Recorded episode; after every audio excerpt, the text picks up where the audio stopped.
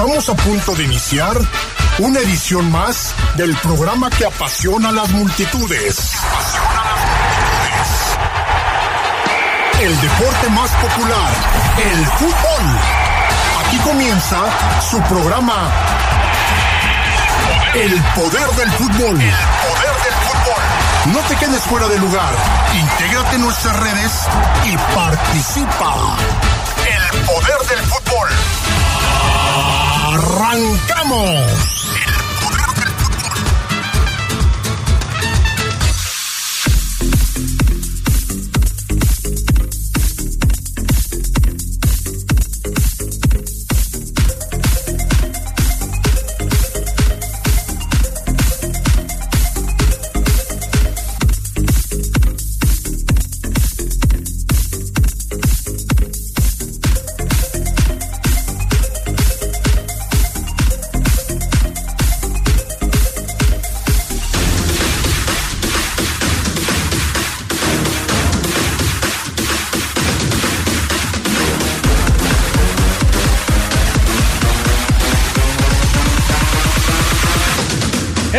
En el Poder del Fútbol, Puebla será investigado por una posible alineación indebida. Le platicaremos del caso.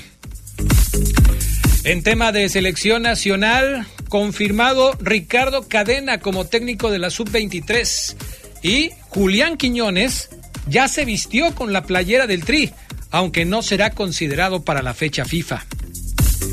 En temas del fútbol internacional, pues nada, que Sergio Ramos jugará en el Sevilla, vuelve al Sevilla de donde surgió en el fútbol profesional. Esto y mucho más tendremos para ustedes esta noche en el poder del fútbol a través de la poderosa RPL.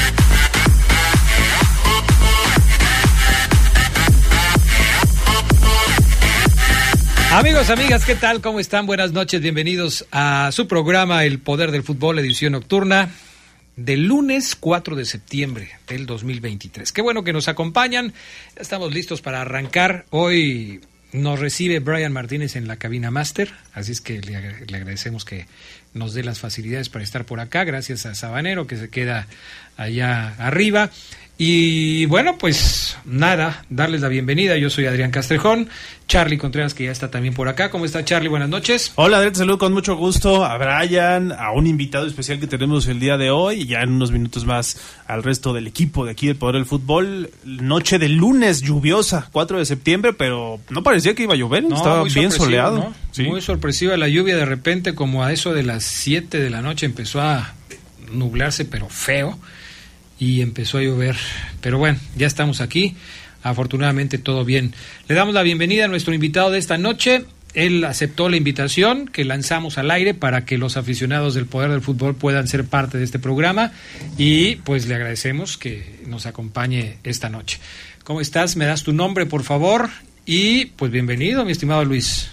Hola, ¿qué tal? Este, buenas noches. Estoy muy contento, la verdad. Eh, ya quería compartir eh, aquí en la cabina con ustedes. Ya tenía la fortuna de haber conocido al, al señor Castrejón. Le Ah, mando mensajes y que nunca me contestan, ¿verdad? Pero, pero me siento contento y sí, un poco perdido por la zona. Bueno, no te preocupes. Eh, ya lo de lo perdido ya se te quitó porque ya estás aquí. Y de lo demás, pues una disculpa, pero pues si- te enseño el WhatsApp, de- te vas a dar cuenta de por qué a veces a- algunos mensajes no los contestamos. Pero bueno, el, el chiste es que ya estás acá y nos da muchísimo gusto recibirte. Bueno, hoy tenemos un programa. Seguramente se va a poner bueno cuando empecemos a entrar al tema de León porque pues vamos a platicar del momento por el que está pasando el equipo. No es, por supuesto, su mejor momento está eh, atravesando algunas circunstancias que no son las mejores después de participar en la League's Cup y antes incluso de hacerlo, el León ya había mostrado signos de debilidad dentro de la cancha que hoy se van acentuando y que van haciendo que vaya perdiendo posiciones dentro de la tabla general. Es cierto, todavía falta mucho tiempo para el cierre del torneo y esto pues seguramente va a ir cambiando, pero el asunto es que pues se va complicando todo para el conjunto de los Esmeraldas. Sin embargo, eso lo dejamos para un poco más adelante. Vamos a hablar, como siempre, mi estimado Charlie Contreras, de lo que sucede en el fútbol internacional para ir abriendo boca y, pues, eh, obviamente, hablar de lo que sucede con quizás el mexicano más enrachado en los últimos meses eh, a nivel internacional, que es Santi Jiménez, el famoso Bebote, que este fin de semana consiguió doblete en la Liga de Holanda, aunque pues esa fue la buena noticia, pero la mala es que salió lastimado a los 55 minutos del segundo tiempo. Sí, el Feyenoord que el día de ayer le ganó 5-1 al Utrecht allá en la Eredivisie, la, una nueva fecha del fútbol de la liga neerlandesa. Santi Jiménez hace dos goles al 8 y al 46 Stenks, Ueda y Minte son los otros anotadores del Feyenoord que había, le había costado en el arranque, empató algunos partidos, sin embargo ya parece que está retomando ese ritmo que lo llevó a ser el campeón, es el vigente campeón, no hay que olvidarlo. Y Santi Jiménez llegó a cinco anotaciones en el, en el inicio de la temporada, o sea, está en lo más alto de la clasificación de los goleadores.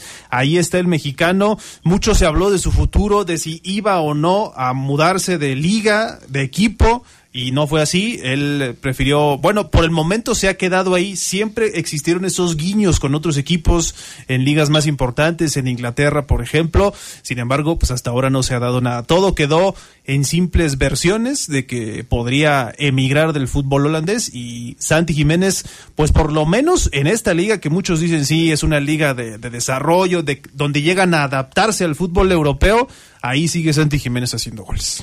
Y si es una liga de desarrollo, ¿qué hace el Chucky Jiménez? El Chucky Jiménez, el Chucky Lozano de regreso. Sí, ya está o sea, eh, ya no se desarrolló. Eso quiere decir que ya lo intentó y no funcionó y ya viene de regreso. Podríamos decir que se desarrolló, fue a otra liga, no le fue bien y volvió.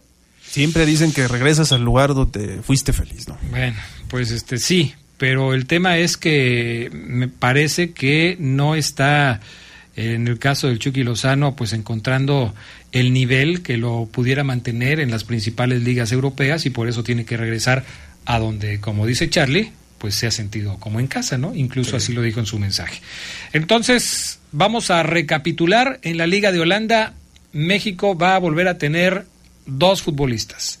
El Chaquito Jiménez y el caso de Irving, Lozano. Sí, porque Jorge Sánchez ya se fue a Portugal. Así es, al Porto, eh, Irving Lozano que pues apenas el fin de semana firmó con el PSB. Eh, no estuvo evidentemente en la convocatoria, todavía no habilitado para jugar contra el Walwick. El PSB le ganó 4 por 0 a este equipo. Vamos a ver cómo le vaya en los próximos partidos. ¿Y cuántos minutos le empiezan a dar, Adrián? Porque en Italia sí batalló, creo yo, para ser titular. Eh, incluso en el, la temporada o la campaña en la que salió campeón el Napoli, no era tan constante. Sí tuvo algunas participaciones importantes, incluso en torneos europeos, pero le costó. Y ahora regresar al PSB, creo que esa es su consigna, ¿no? Acepta una reducción salarial, pero teniendo mayor actividad. Bueno, uno de los jugadores que desde luego pues más se ha destacado en las últimas semanas a nivel internacional. Gracias. Gracias, licenciado. Eh, pues aquí está el caso de Edson Álvarez, ¿no? La prensa de Inglaterra está contentísima con el Machín en su primera aparición con el West Ham United. No es el primer partido, me refiero a su llegada a la Liga Premier, que es considerada pues una de las ligas más importantes del mundo. Y la verdad es que desde que apareció la semana pasada y se aventó una jugada de crack ahí, sacando la pelota del área, limpiando la zona y luego despejando, pues se ganó muy buenos comentarios. Hoy Edson Álvarez es, eh, desde luego, pues uno de los jugadores con mejores comentarios por parte de la prensa de, la Liga Premier. Sí, todo lo contrario a lo que vimos en algún momento en Holanda, ¿no? Con el Ajax, donde incluso exjugadores del equipo lo criticaban con todo, decían que no entendían en qué posición jugaba, cuáles eran sus funciones dentro del campo, y lo de Edson Álvarez llegando al West Ham está dando gratas impresiones. Estoy viendo aquí las, las calificaciones, Adrián, de Google. Y Edson Álvarez aparece con 4.8, no hizo gol, pero fue titular y jugó los 90 minutos, el mejor evaluado, al menos en esto que estoy viendo, en el partido que le ganaron al Luton. Pero 4.8, cuando yo estaba en la escuela, te reprobaban. Con ah, es que es de 5, lo máximo. Ah, ok, ok, pues yo dije 4.8, te reprobaban. 5 estrellas. Como los hoteles, los, ah, los más lujosos, aquí es 4.8. Como las Michelin, ¿cómo se llaman? La de los... Ándale, sí. Los chefs las estrellas Michelin o cómo se llaman también son de estrellas o los eh, si tú eres aficionado al Google Maps ahí también si tiene un lugar cinco estrellas es que es lo mejor. Ok. Perfecto. Entonces de 5. Sí. O sea, vamos a. 4.8 La escala cinco. es de 5. Así es. Perfecto. Bueno, pues ahí está. ¿Algún otro mexicano que se destaque en Europa este fin de semana? No sé cómo le fue a Orbelín, si tuvo minutos. Luis Chávez ya debutó con eh, el Dinamo de Moscú con un triunfo sobre el Rostov en la Liga de Rusia. Eh, Gerardo Arteaga empató de último minuto ante Anderlecht allá en Bélgica. El mexicano jugó todo el partido. En Italia, Johan Vázquez disputó los 90 minutos en la derrota del Genoa ante el Torino. Y a Memo Ochoa, pues no le fue muy bien. El Salernitana cayó de visitante frente al Leche en la Serie A de, eh, de, de- Italia, del país de la bota. Sí, y hablando del equipo griego que comentabas, Adrián, el AEK Atenas o el, el AEK Atenas, como también le pueden decir, Orbelín Pineda ingresó de cambio eh, y pues tuvo ahí participación desde la banca. En el caso de Pizarro, que también se lo llevaron, este fin de semana no tuvo minutos, así que ahí está la actividad de Orbelín Pineda, que se había convertido también en uno de los importantes del equipo de Matías Almeida. Bueno, vamos a ir a la pausa. Cuando regresemos, vamos a escuchar un trabajo de Fabián Luna acerca de cómo le está yendo a Lionel Messi en su llegada al fútbol de los Estados Unidos. Porque vaya que cambió la historia de la Liga MLS eh, después de la llegada del jugador argentino eh, hace apenas pues, unas cuantas semanas. ¿Eres fanático de Messi, mi estimado Luis, o no? Sí, sí me gusta cómo juega. No, pero Eh, con ganas, o sea, así como que fanático, fanático no te Pues viste. yo no lo sigo mucho. Ah, me gusta ok. más pues, seguir al Club León. Ah, o sea, eres más Eh, seguidor más de, la fiera. Sí. Ok, perfecto. Ya, ya dicho lo anterior, pues no importa lo que haga. Ahorita que nos diga Estados de qué colonia es y todo esto, si quiere Sale, mandar sí, saludos perfecto. también. Claro, claro. Vamos a la pausa porque ya es tiempo de escuchar a nuestros patrocinadores y enseguida regresamos. Están candentes. Con las voces que más saben. No le cambies. Estás en el poder del fútbol. Regresamos.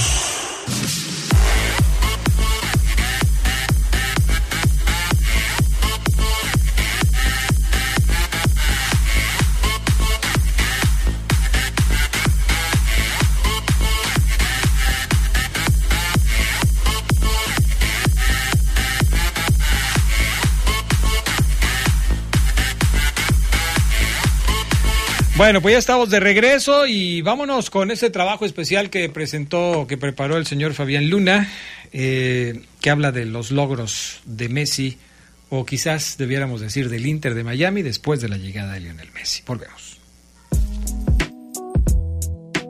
Más de un mes después del megaverano en la MLS, pues eh, Florida sigue de fiesta. El argentino Lionel Messi aterrizó a Estados Unidos para revolucionar la liga, llegando a un equipo colista, sin títulos y con una racha muy negativa de resultados deportivos. Ahora, el astro argentino, junto con la ayuda de Jordi Alba y Sergio Busquets como escuderos, en poco más de 10 partidos han cambiado, dado un lavado de cara descomunal a las garzas. En un mes, el argentino logró conquistar la League Cup, siendo un tirano clasificó tras ganar cada uno de sus partidos, clasificar a la US Open Cup y debutó en la MLS con victoria. Messi en prácticamente estado de gracia. Ahora, Lionel disputaría su primer partido al otro lado del charco con una victoria in extremis ante Cruz Azul el 22 de agosto. 11 partidos después el argentino ahora sueña con poder, ¿por qué no? Pelear por un puesto en los playoffs de la MLS. A base de goles de Messi, el Inter de Miami conquistaría cada ciudad por la que pasa.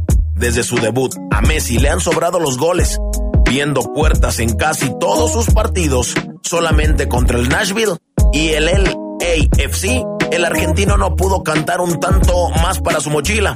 Eso sí, en la noche de las estrellas hollywoodense, Messi no vio puerta por la gracia de John McCarthy. El arquero del cuadro angelino logró sacarle una mano al 10 en un mano a mano tras una jugada mesianesca, ese apodo que se acuñó en su etapa en Barcelona y que hoy está de moda en Estados Unidos. La propia Selena Gómez no pudo contener la euforia con los regates del campeón del mundo llegando a ser tendencia en las redes sociales. A pesar de no ver puerta, McCarthy no se libró de Messi. El arquero tuvo que sacar dos pelotas de sus redes con asistencias del argentino. Así, en apenas 11 partidos Messi ya acumula 11 goles y 5 asistencias. Es decir, Messi ha sido el artífice del 53% de los goles del Inter de Miami desde su aterrizaje, donde las Garzas ya han podido festejar 30 goles en total. El récord de Gonzalo Pipa Higuaín cada vez está más cerca, pero aún deberá esperar. Así pues, aunque Lionel dirían algunos tuvo que bajar algo así como 5 niveles de fútbol, la Messimanía alcanza su cenit en Los Ángeles. El 10, antes de irse con Argentina para la fecha FIFA, deja los deberes hechos para intentar batir récords cuando regrese. Con producción de Jorge Rodríguez Sabanaro para el poder del fútbol. ¿Quién más? ¿Quién más? ¿Quién más? Fabián Luna.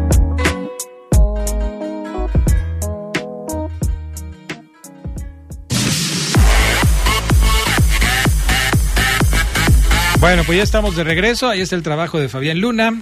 Eh, mm, bien lo de Messi, ¿no? ¿O qué? Buenas noches. Muy bien, muy bien. Buenas noches, muy bien. La verdad, muy bien. Porque llegó un equipo que no ganaba nada. Y ahora, A ver, pues, al pero- parecer, pero a ver. no lo gana todo. Pero ha ganado muchos de sus partidos. La mayoría, creo que todos.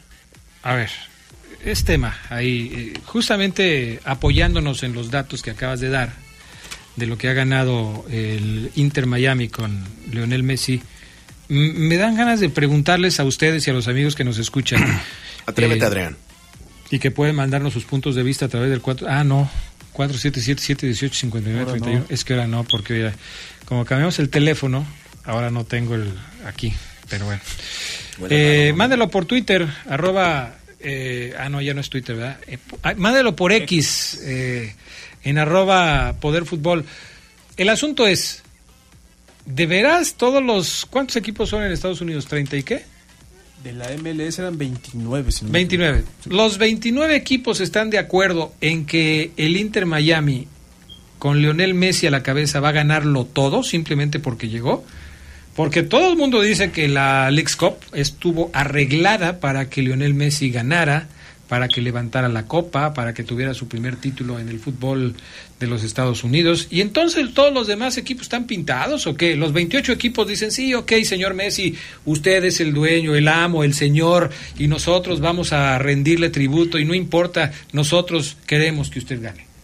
Así, digo, en un, en un país como Estados Unidos, con inversiones importantes en todos los equipos, ¿todos dicen que sí que gane Messi o, o cómo? No. ¿Tú cómo, cómo la ves? Porque tú, No, yo, yo no, sé yo que lo- tú yo- compartes conmigo el punto de vista de los no complots. Yo lo veo competitivo. eh, ha habido un cambio radical en cuanto a Lionel Messi y su equipo, junto con la llegada de Jordi Alba y, y Busquets. Y pues nada más, o sea, lo que podemos decir es que pues, tiene 11 goles, no hay ninguna derrota desde que llegó él, son, No, sí. 11, son 11 partidos. Pero esos datos ya no los diste. Lo Ah, que yo o quiero sea, que ya no los doy. No, otra vez no, porque ya los diste. Lo que yo quiero Ah, que me caray, digas, No, pues bueno, para lo saber. que yo quiero que me digas Ajá. es tu opinión acerca de lo que te pregunto. No, lo- mi opinión es eh, que no, Adrián. Que no, no, no. Nadie está así como de el señor Messi llegó así como lo dices, no. Porque yo supongo que los demás equipos dicen, oye, pues nosotros también le metimos lana a nuestro equipo, ¿no? ¿O qué? Pues, ¿Cómo, ¿Cómo vamos a doblar la a salvo de que me regañes de nuevo y de que me digas que no lo diga otra vez, no ok, te voy a decir. regaño. Eh, pues yo lo siento así, Adrián, pues imagínate al aire. Oye, no, ya no me los digas de nuevo porque ya los dije. Imagínate que yo te dijera lo mismo, Adrián, pero bueno, en fin. Bueno, entonces Eh, puedes decir lo que quieras. Eh, ah, muchas gracias, Adrián. Eso lo esperaba en este país. Pues qué malo. Eh, ah, esperar libertad de expresión es malo en este país, Es Adrián. que ya lo dijiste. Bueno, na- nada más quería ahondar más en el tema y, y- y- y nutrirlo. Pero como te parece mal, no lo haré. Yo lo único que sé es que, pues no, no, no, nadie dice otra cosa. Todos los clubes son independientes. eh, nada más. eh, está por no calificarse a la MLS. El Inter de Miami no creo que califique a los playoffs. Tal vez sí lo haga, pero pues no, tampoco no es así como me lo planteas y que te dé mi opinión. Pues no, no, no, no es así, Adrián. Parece, parece que no es como mucha gente cree un asunto juzgado, ¿no? O sea, llega Messi y entonces ya va a ganarlo todo. ¿O cómo lo ven ustedes? Tú, Charlie. Yo trato de encontrar ejemplos similares y uno de ellos era el de Pelé cuando llegó a la liga estadounidense. Él se tardó algunas temporadas en ser campeón. Eran otros tiempos, evidentemente la liga de Estados Unidos no se parecía en nada o a la, a la hoy MLS y sí creo que en ese sentido el arribo de una estrella o de una figura con mucha calidad que viene de ser muchas veces campeón en Europa, evidentemente es, es un plus, ¿no? Y el Inter de Miami, tampoco podemos decir que yo creo que el hecho de que haya llegado va a ser suficiente para que lo gane todo, pero sí es muy evidente que eh, le armaron un equipo también o le han, le han arrimado compañeros o amigos de él que le ayudan a que el Inter de Miami eh, eh, pues tenga estos resultados. En México me viene también mucho a la cabeza el caso de cuando llegó Guiñac a los Tigres. Tigres antes batallaba mucho para ser campeón, sí había sido campeón varias veces, pero después de Guillac es otra historia. Y hoy se habla de que es el mejor jugador de su historia. Hay pues muchos equipos que se arman así, trayendo una gran figura para tratar de ganarlo todo, y no siempre les funciona. Eh, en el ámbito del fútbol europeo lo hemos visto con el PSG, por ejemplo, eh, un equipo que Fabián conoce muy bien, como el PSG, en el que ha llegado en los últimos años gente como el propio Sergio Ramos, del cual hablaremos un poco más adelante si nos alcanza el tiempo, que ya llega otra vez a la Liga de España, el caso de Neymar, eh, se aferran a tener a Mbappé, llevaron a Keylor Navas, pero no siempre llevar estas grandes figuras te garantiza que vas a tener el éxito, ¿no? Parece que en Estados Unidos las cosas han sido diferentes para Lionel Messi. Mm, sí, yo creo que en base a dos jugadores más que llevó por ahí y con el caso del venezolano y con el caso de algunos otros eh, jugadores, se ha complementado un buen equipo y que han ganado todos los partidos a base, no sé si de buen fútbol, porque me parece que sí lo hacen bien, y a base también de, de ánimo. El envío anímico que vino y trajo Messi, pues me parece que sí, que sí lo, lo, lo, lo está eh, reflejando en, en, el equipo. Y no sé también si la MLS, que está muy, muy, muy contenta, pues no sé si haya por ahí como ayuditas pequeñas, como, como micro ayuditas, no lo sé. ese es otro tema, qué bueno que lo tocas. No lo sé porque siempre se ha dicho, ¿no? Que el tema de, de las ayudas y que, por ejemplo, si es que la MLS está muy contenta de que esté Messi ahí, así lo han hecho saber los equipos, lo han hecho saber los, los demás jugadores, lo han hecho saber eh, algunos eh, spots publicitarios, mmm, las redes sociales de la liga. Eh, yo sí creo que se está endiosando a un solo jugador por encima de toda una liga y yo no sé por qué. Porque, bueno, a lo mejor infiero que piensan muchos que para casi todos es el mejor jugador de toda la historia. A mí en lo particular pues no me parece así. Yo nunca lo vi con Zinedine Zidane cuando ganó la Copa del Mundo, nunca lo vi con Ronaldo, lo vi un poco con Ronaldinho, pero no lo vi cuando, no sé, Romario ganó la Copa del Mundo y siguió su paso en, en Barcelona. Aparte de que Lionel Messi bajó como 10 escalones en cuanto a fútbol, en, eh, de nivel futbolístico, como 10, pues sí creo que lo están endiosando un poco, yo sí lo creo. Yo sí, o sea, basta ver cuántas estrellas de la de, de, de, Estados Unidos de música y cine y demás están ahí, entonces a mí me parece que se endiosa y no sé si, si eso pudiera afectar un poco como el, con el espectáculo. Ayer el partido que gana el Inter de Miami 3 a 1 frente a Los Ángeles FC, el equipo de Messi, eh, no no anota Messi, anotar, no, ¿no jugó Messi en ese partido? Eh, déjalo, eh, anotaron sí, Farías, porque, porque Alba y Campana. Hubo muchos famosos que se dieron cita solo para ver a Messi. Ok, perfecto. Pero luego ya ves que nada más van y hacen acto de presencia como para estar ahí presentes. Sí, sí jugó, fue titular y terminó sí. el partido. Pues ayer no hizo gol Messi en el partido que ganaron como visitante frente a Los Ángeles FC, tres goles a uno en el eh, estadio de, Los Ángeles FC. Y, y, Fabián Luna tiene razón en el tema de la mala marcha que tiene el equipo y que, que quién sabe si le vaya a alcanzar para clasificarse a los playoffs de la MLS, porque si nos referimos a la conferencia del Este, donde está el equipo de, del Inter de Miami, el Cincinnati está en primer lugar con 57 puntos después de 27 partidos y el Miami está en el lugar 14 de 15 con 25 puntos en 25 juegos. O sea, nada más hay un peor equipo en este momento que el Inter Miami, que es el Toronto, con 22 puntos. Aquí el asunto es ver cuántos puntos ha conseguido el Inter Miami a partir de la llegada de Lionel Messi, Sí.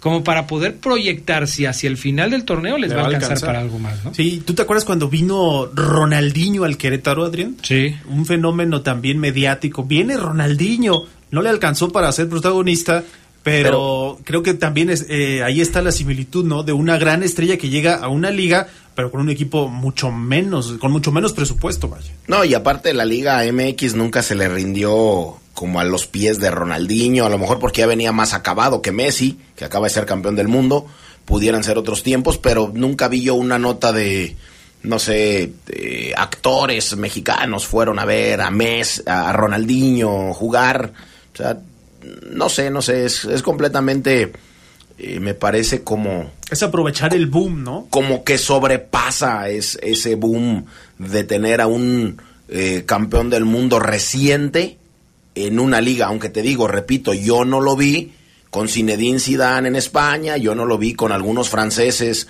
cuando ganaron la Copa del Mundo, con algunos brasileños, con los alemanes, o sea, no sé, me parece que está sobrepasado porque pues toda la gente o mucha gente piensa que es el mejor de toda la historia. David Pues, Villa también fue campeón del mundo y luego se fue a la MLS y Bien. no, no, no, no ocurrió lo mismo. exactamente. Fíjense que dice eh, por acá una información que el Inter Miami ha ganado siete de los últimos nueve puntos que ha disputado desde la llegada de Lionel Messi a la MLS. Siete de los últimos nueve. Es uno de los datos que, Adrián, no quisiste que te diera. Los equipos que terminan la temporada en los lugares 1 al 7 de cada conferencia clasifican automáticamente los partidos por eliminación directa y a ver si le alcanza entonces al Inter de Miami. Ya veremos cómo le va al equipo de Lionel Messi en lo que resta de la temporada. Lo que no entiendo es por qué el diario Le le dice las garzas, si son flamingos, ¿no? Son flamingos. Bueno, las garzas son de un color similar, ¿no? Una tonalidad Sí, similar. pero el uniforme del Miami trae flamingos, no garzas, ¿o qué? sí, sí. Bueno, vamos a la pausa, regresamos, vamos a entrar de lleno en el tema del conjunto Esmeralda, así es que les invitamos a que se queden con nosotros.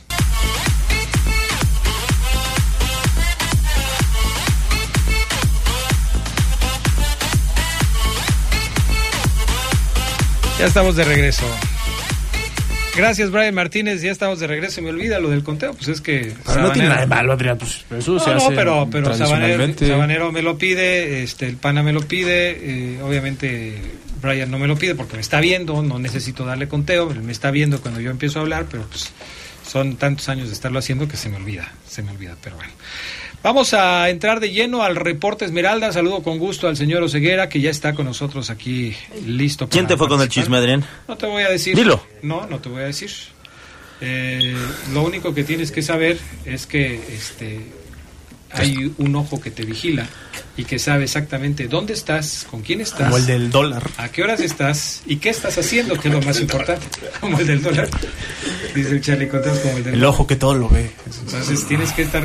Nada más te digo que pongas atención porque Que alguien el está- día que estés haciendo algo malo, Me están poniendo el pie. eh, pues vas a, ah, todo el mundo lo va a saber. Todo el mundo lo va a saber. Pero hay una persona que se está encargando de esa tarea. Eh, sí. Sobre todo los lunes, cuando vengo para acá. No, no necesariamente los Ah, lunes. toda la semana. Eso Yo- ya es un acoso, Adrián. Yo se viene tengo demanda, ¿eh? información tuya toda la semana. Eso ya es acoso. Toda la semana la tengo. Ah, Velo de Te esta manera. y, y te podrías ver involucrado, cuidado, se está No. grabando el programa. Sí, claro, está- pero yo no se lo pido. A mí me lo dan de, de muy buena manera y gratis. O sea, yo no pago por eso. Por esa información yo no la pago. Pero eres un actor intelectual de este No, atentado. no porque yo no lo pedí. Yo no lo pedí. Bueno. Es más, te puedo decir hasta qué te tomaste. Mientras te comías... Ya sé quién fue, ya sé quién fue, a eso se dedica. Es un chismoso. En lugar de que se ponga a ayudarle a su papá. Ah, sí. Sí, Bueno, está bien. pero bueno.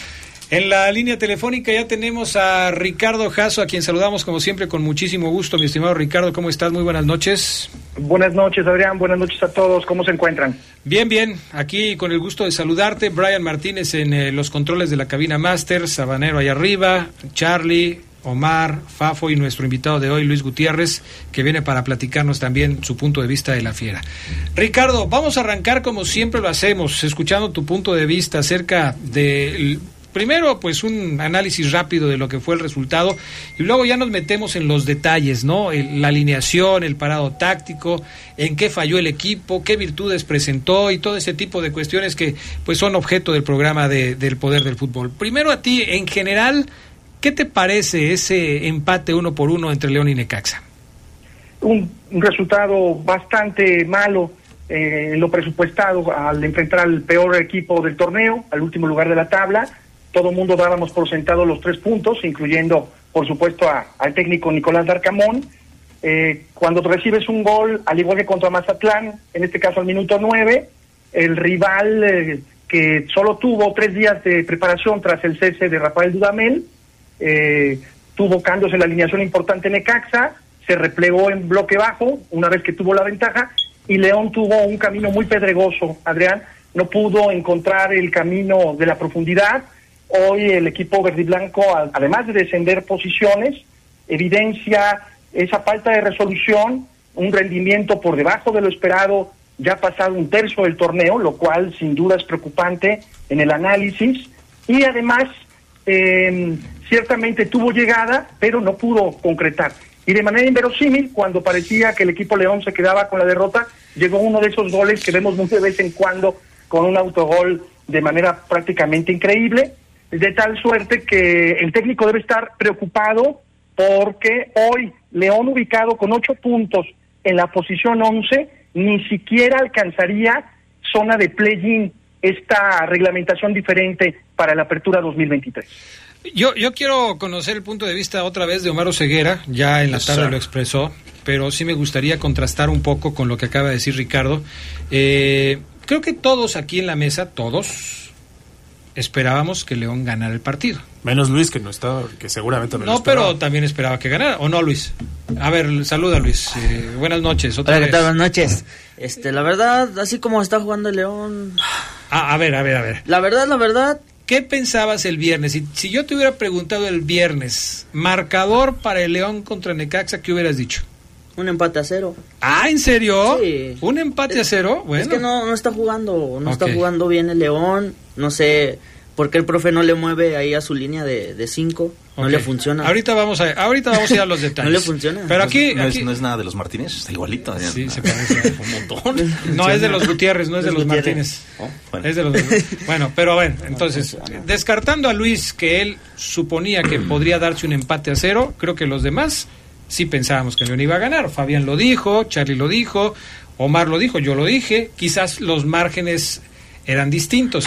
Pero me llama la atención lo que dice Ricardo, en lo cual yo estoy casi en total acuerdo con él, y lo que decía hoy en la tarde Omar Oseguera, que eh, pues tomó una postura bastante dramática, diría yo. O sea, ya poniéndose en plan de- de víctima porque la gente le reclamaba su pronóstico del fin de semana pasado, donde muchos decían que este pues, que ya no dieras el pronóstico, Ceguera, porque nada más le echabas la sal. Así es. Eh, eh, tú exageras con los pronósticos, haces que la gente se ilusione y a final de cuentas el resultado pues no corresponde a lo que sucede en la cancha. Así es. Entonces, tú- Pero ¿qué- cuando dije que, que León era el que más bonito jugaba, ahí sí todos, ah, muy bien, Oseguera, ¿no? Ahí sí todos, bravo, eres el mejor, era yo el número uno. Ahora estoy hasta el suelo, ¿no? Está bien, vale. Yo creo, como dice Richard, que yo sí esperaba que León le ganara al Necaxa. Y si no veo el resultado, si no veo el resultado y veo el partido, pues evidentemente el León es eh, superior, ampliamente superior al Necaxa. Sin embargo, pues evidentemente ante un equipo que se encierra atrás, en cualquier cancha de- del llano, inclusive cuando se te encierran atrás, es muy complicado ganar, ¿no? Pero Cuando- estás de acuerdo que no es la primera vez que le pasa a León. No es la primera vez, así es. Y estás de acuerdo en que en otras ocasiones lo ha, lo ha sabido solventar. Así es. Entonces, con eso que acabas de decir, Adrián, va- me estás dando la razón a lo que voy a decir. A ver. Si ya le ha pasado a León con otros equipos, ¿qué equipos? Mencióname, ¿te acuerdas de algunos? Eh, en este torneo, déjame, Acuérdate, ver- equipos. déjame acordarme. Mazatlán. Este, Mazatlán no tanto, fíjate que a mí me sorprendió la postura de Mazatlán un poco más separado hacia adelante. o de otros torneos, algún Sí, equipo sí, que sí. hayas acordado que se vino a encerrar. Eh, Puede ser el mismo Mazatlán de otros torneos, puede ser el mismo Tigres de otros torneos, puede ser, este, no sé, eh, estoy tratando ¿Cómo de se llamaba el recordar. entrenador que, que antes teníamos en eh, Mazatlán y que se fue a... Este que se encerraba y que mandaba... Y- que no le importaba se que encerraba pegaran. y tiraba la llave por la ventana. Ajá, que mandaba, que mandaba, inclusive que si pegaban... Ah, sí, sí, ¿cómo se Pablo? ¿no? Pablo... Pablo Guede. Sí, Pablo Guede, sí, Pablo tienes Guede, razón. excelente. Sus equipos se vieron encerrar, ¿no? Con Morelia, por ejemplo. Entonces estamos de acuerdo que es la estrategia. Sí, sí, sí. No es el Necaxa como tal. Ahí eh, empezamos bien. O sea, no es el Necaxa el que históricamente se le complica a León, ¿o sí? Porque tú diste un dato fundamental a mediodía, con, con- concreto, de 10 partidos, ¿8 qué? ¿Triunfos de León? Ocho triunfos Ok, de León. entonces el, el Necaxa no se le complica a León. ¿Empezamos bien o no? Bueno, pero, pero tienes que tomar en cuenta ahí, es que cuando dices una aseveración como esa, tienes que tomar en cuenta que en esos 10 partidos León, eh, León- Necaxa ha tenido diferentes técnicos, como, como León también ha tenido diferentes Sí, técnicos. Así es. ¿Sí? Y cuando- ha sido un mejor Necaxa que es el que el de ahorita. El mejor Necaxa, no sé. ¿Cómo? No, pues no sé. ver, o sea, pero ese es el peor Necaxa en muchos años, es el último lugar, ¿cómo que no? No, o sea, sí, pero quién sabe si eh, me tendría que meter a la historia de esos No. 10 partidos para saber si en algún momento en los enfrentamientos de León contra Necaxa no se encontró con otro Necaxa que estuviera arrastrando la cobija como lo está haciendo el Yo no creo. Yo Ah, no bueno. creo. Nos acordaríamos. Para mí este es el peor Necaxa. Bueno, pero ¿a dónde vas con todo esto? A lo que voy es que, eh, evidentemente tú iniciaste mi presentación o, mi comentario con lo, con lo que la afición hoy me refuta. O sea, Guerra, tú dijiste ya no des pronósticos, ojalá te corran y... ¿no? ¿Para qué andas diciendo que van a golear si no es, golean? así es, puras de esas, bueno. Y que son bienvenidas, yo aguanto, yo aguanto carrilla, yo Ah. aquí aguanto, ¿no? Ay, sí, tú mira nada más. Lo que yo digo es, para mí Necaxa, históricamente, no se le ha complicado. El Necaxa Divo Basay, ah, ja, ja, el de Peláez, el de Aguinaga, y, eh, es más, El que del ni se topó, ¿no? También. con ese Necaxa, creo, o poquito. Bueno, pero ah, sí, termina. Este Necaxa del ascenso, de, de, de, de- de- de primera división, ahora ya, no se le complica a León. O sea, y eso lo quiero dejar muy claro y creo que tengo tiempo para expandirme. No se le complica a León. Yo no compro la teoría de que el Necaxa es de los equipos chicos, si lo quieren llamar así, que se le complican más a León. Y pregunto, hoy venía yo preparando mi, mi- como discurso de político. Tu Les- hago una pregunta. Entonces, me van a decir ahorita, Luis, Carlos, Adrián, Fabián, amigos, que por ejemplo, Adrián, que el Necaxa se le, que se le complica más a León aquí en el Nou Camp que un América, que un Cruz Azul. Es quién es más complicado. Jugando aquí en el Nou Camp para el León, América, Monterrey, Tigres, Cruz Azul o el Necaxa. Yo creo que América ha sido más complicado. Ok. Sí, sí, sí. El Necaxa sería en la lista el último, el peor. Sí, muy probablemente. Listo. Ok, entonces. Adrián me está dando la razón poco a poco sin o sea, quererlo. no entiendo yo No, sí, sí vas a entender, Adrián. porque. Deja que hile los tú en la previa dijiste, Ok. el viernes, que yo hice un comentario fuerte, que fue el que, que hoy tienen encendido a los aficionados, tú los bancaste y dijiste, ja, ja, entonces Oseguera. No dije jajaja. No, Algo así dijiste. No, no dije los jaja. equipos así como el Necaxa son los que sí se más se le complican a León. Lo, lo- lo bancaste. ¿Te acuerdas? El viernes. Eh, Aunque en tu pronóstico diste un 3-1. 3-1, sí. Ok. Pero bancaste el comentario de la afición que donde yo me encendí. Ajá. En donde yo dije, por Dios. Luis seguramente eso es por lo que escucho. Y que Luis dice, yo pronostiqué un 0-0. Ajá. Es de los que dice, esos equipos son los que se le complican a León. Sí, pero. Yo- y- no, espérame, ya voy a acabar. Ah, bueno, ya voy a acabar. nomás córrele, Entonces, ya- entonces eh, en, esa, en, en esa- abogado, o no, es que en ese análisis, no, pero es que a mí me atacaron hoy, tengo que defenderme. Ah, ok, ok, ok. En ese análisis, amigos, a todos ustedes que dijeron, no, es que, o sea, ¿quién se le complica más a León? ¿El Necaxa se le va a complicar más que el, el- el Atlas? ¿Que el Cruz Azul? Voy a dar equipos, ¿eh? voy a dar un montón de equipos. ¿Que el América? ¿Que Chivas? ¿Que Monterrey? ¿Que Tigres? ¿Que Tijuana? ¿Que...? ¡No! ¡No! No, no, no, es, no es de los equipos que más se le complican. No me, no me vendan eso. Fabián Luna, ya dale un zape, por favor. Que tengan miedo. Ojo, Yo, yo lo respeto, Adrián. Fíjate, yo- hablábamos de que el Arcamón, y concluyo con esta frase, el Arcamón empieza a sacar para mí el paraguas en las conferencias. No, es que el torneo... el, el sábado se aventó la de, no, es que es el torneo más parejo desde que llegué. Así como para decir, hey muchachos, sí bajé al 11, pero Richard, que no estás en la línea telefónica, pero es el torneo más parejo. Ok, yo dije, muy bien, profe, sacó esa, ¿eh? De la baraja, no la vi venir. La del torneo más parejo desde que llegué no la vi venir, llegó. Yo entiendo que el aficionado que no veía un triunfo claro de León sobre Necaxa es porque tenía miedo de perder y porque le daba pena que su equipo perdiera. Pero en la cancha argumentos futbolísticos en Necaxa para ganar a León no tenía. Y le estaba ganando. Y le estaba ganando. Y si contamos que a ti te encantan las estadísticas, el número de llegadas, el número de pose... Ah, ah, no tiras la 80, 81% de posesión de pelota de León. ¿Y? Eso es lo que yo digo. ¿Y Bueno. de qué le sirvió al 81% de Después de posesión este de, tema, pelota a León? lo que sigue, Richard, amigos, es hablar qué no hizo León en el partido. Y ahí ya, ahí ya, ahí ya desmenuzamos. Si me pelamos la mandarina, Adrián, pelamos la mandarina. Ahí la Si pelamos. me permites, tengo un par de cosas antes de eso. Este, primero presentar la pausa y enseguida regresamos con más del Poder del Fútbol, edición nocturna, aquí en La Poderosa.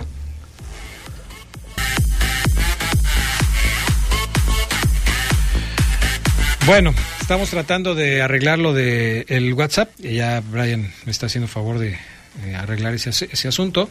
Ya, Julio Martínez ya me quiere cobrar. Dice que ya son muchas veces que... ¿Aquí en cabina hay wifi? Sí, sí hay. Sí. ¿Cuál es Eh, la, la red? ¿Quién sabe? Pues te, tienes que caer con una lana. Ah, porque, caray. pues, o sea, tampoco crees que. Pero si ustedes tienen planes de 10 mil ¿Cuál es la de eh, mensuales, arroba ¿no? licenciado Pepe Esquerra, Pepe invitado, Pepe Esquerra, la de A ver, ahí está. El código. Pepe invitado. Pero broma. Ah, gracias.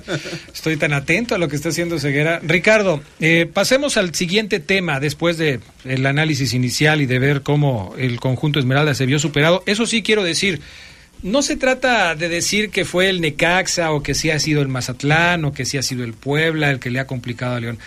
Cuando decimos que los equipos que están en la parte baja de la tabla son generalmente los que se le complican a León y es ahí donde surgió el tema de, este asunto contra Necaxa, eh, yo en lo particular me refiero a que son equipos necesitados de puntos que lo que buscan hacer es justamente salir del Estadio León con unidades y no irse con las manos vacías. Y en base a eso plantean un partido en donde ceden la iniciativa al equipo rival y tratan de resguardarse en su propio terreno para evitar ser sorprendidos con jugadas de triangulación eh, que los agarren mal parados, que encuentren espacios que después puedan ser aprovechados por el León. En eso, en ese sentido, bueno, Necaxa hizo lo que dice el librito.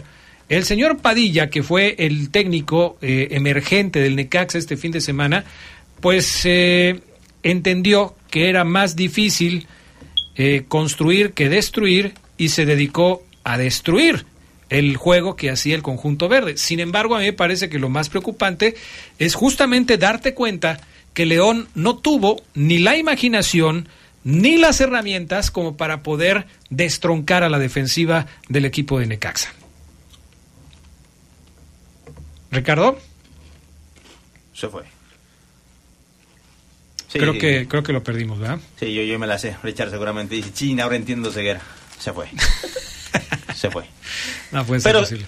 A ver, pero ¿qué opinas de eso? Yo, o sea, yo, yo a, a- a- la espera de escuchar a Richard y su puntual análisis siempre muy correcto, él ya lo decía, ¿no? El Necaxa se complicó mucho cuando hace, cuando se tira atrás en un bloque muy, muy, muy tirado atrás, o sea, pero recontra. Yo veía jugadas en donde León atacaba y había nueve jugadores del Necaxa dentro de la, los conté. Y además Pa- con unos problemas para defender. Así es, pausaba, yo, pausaba las jugadas y, o sea, en YouTube y contaba los jugadores dentro del área, Adrián, del Necaxa, nueve había. Nueve, o sea, es increíble. Pero, ¿qué, dejó, qué no hizo León? Me parece que León eh, eh, eh, regaló uno de esos partidos eh, otra vez, ya lo habíamos comentado.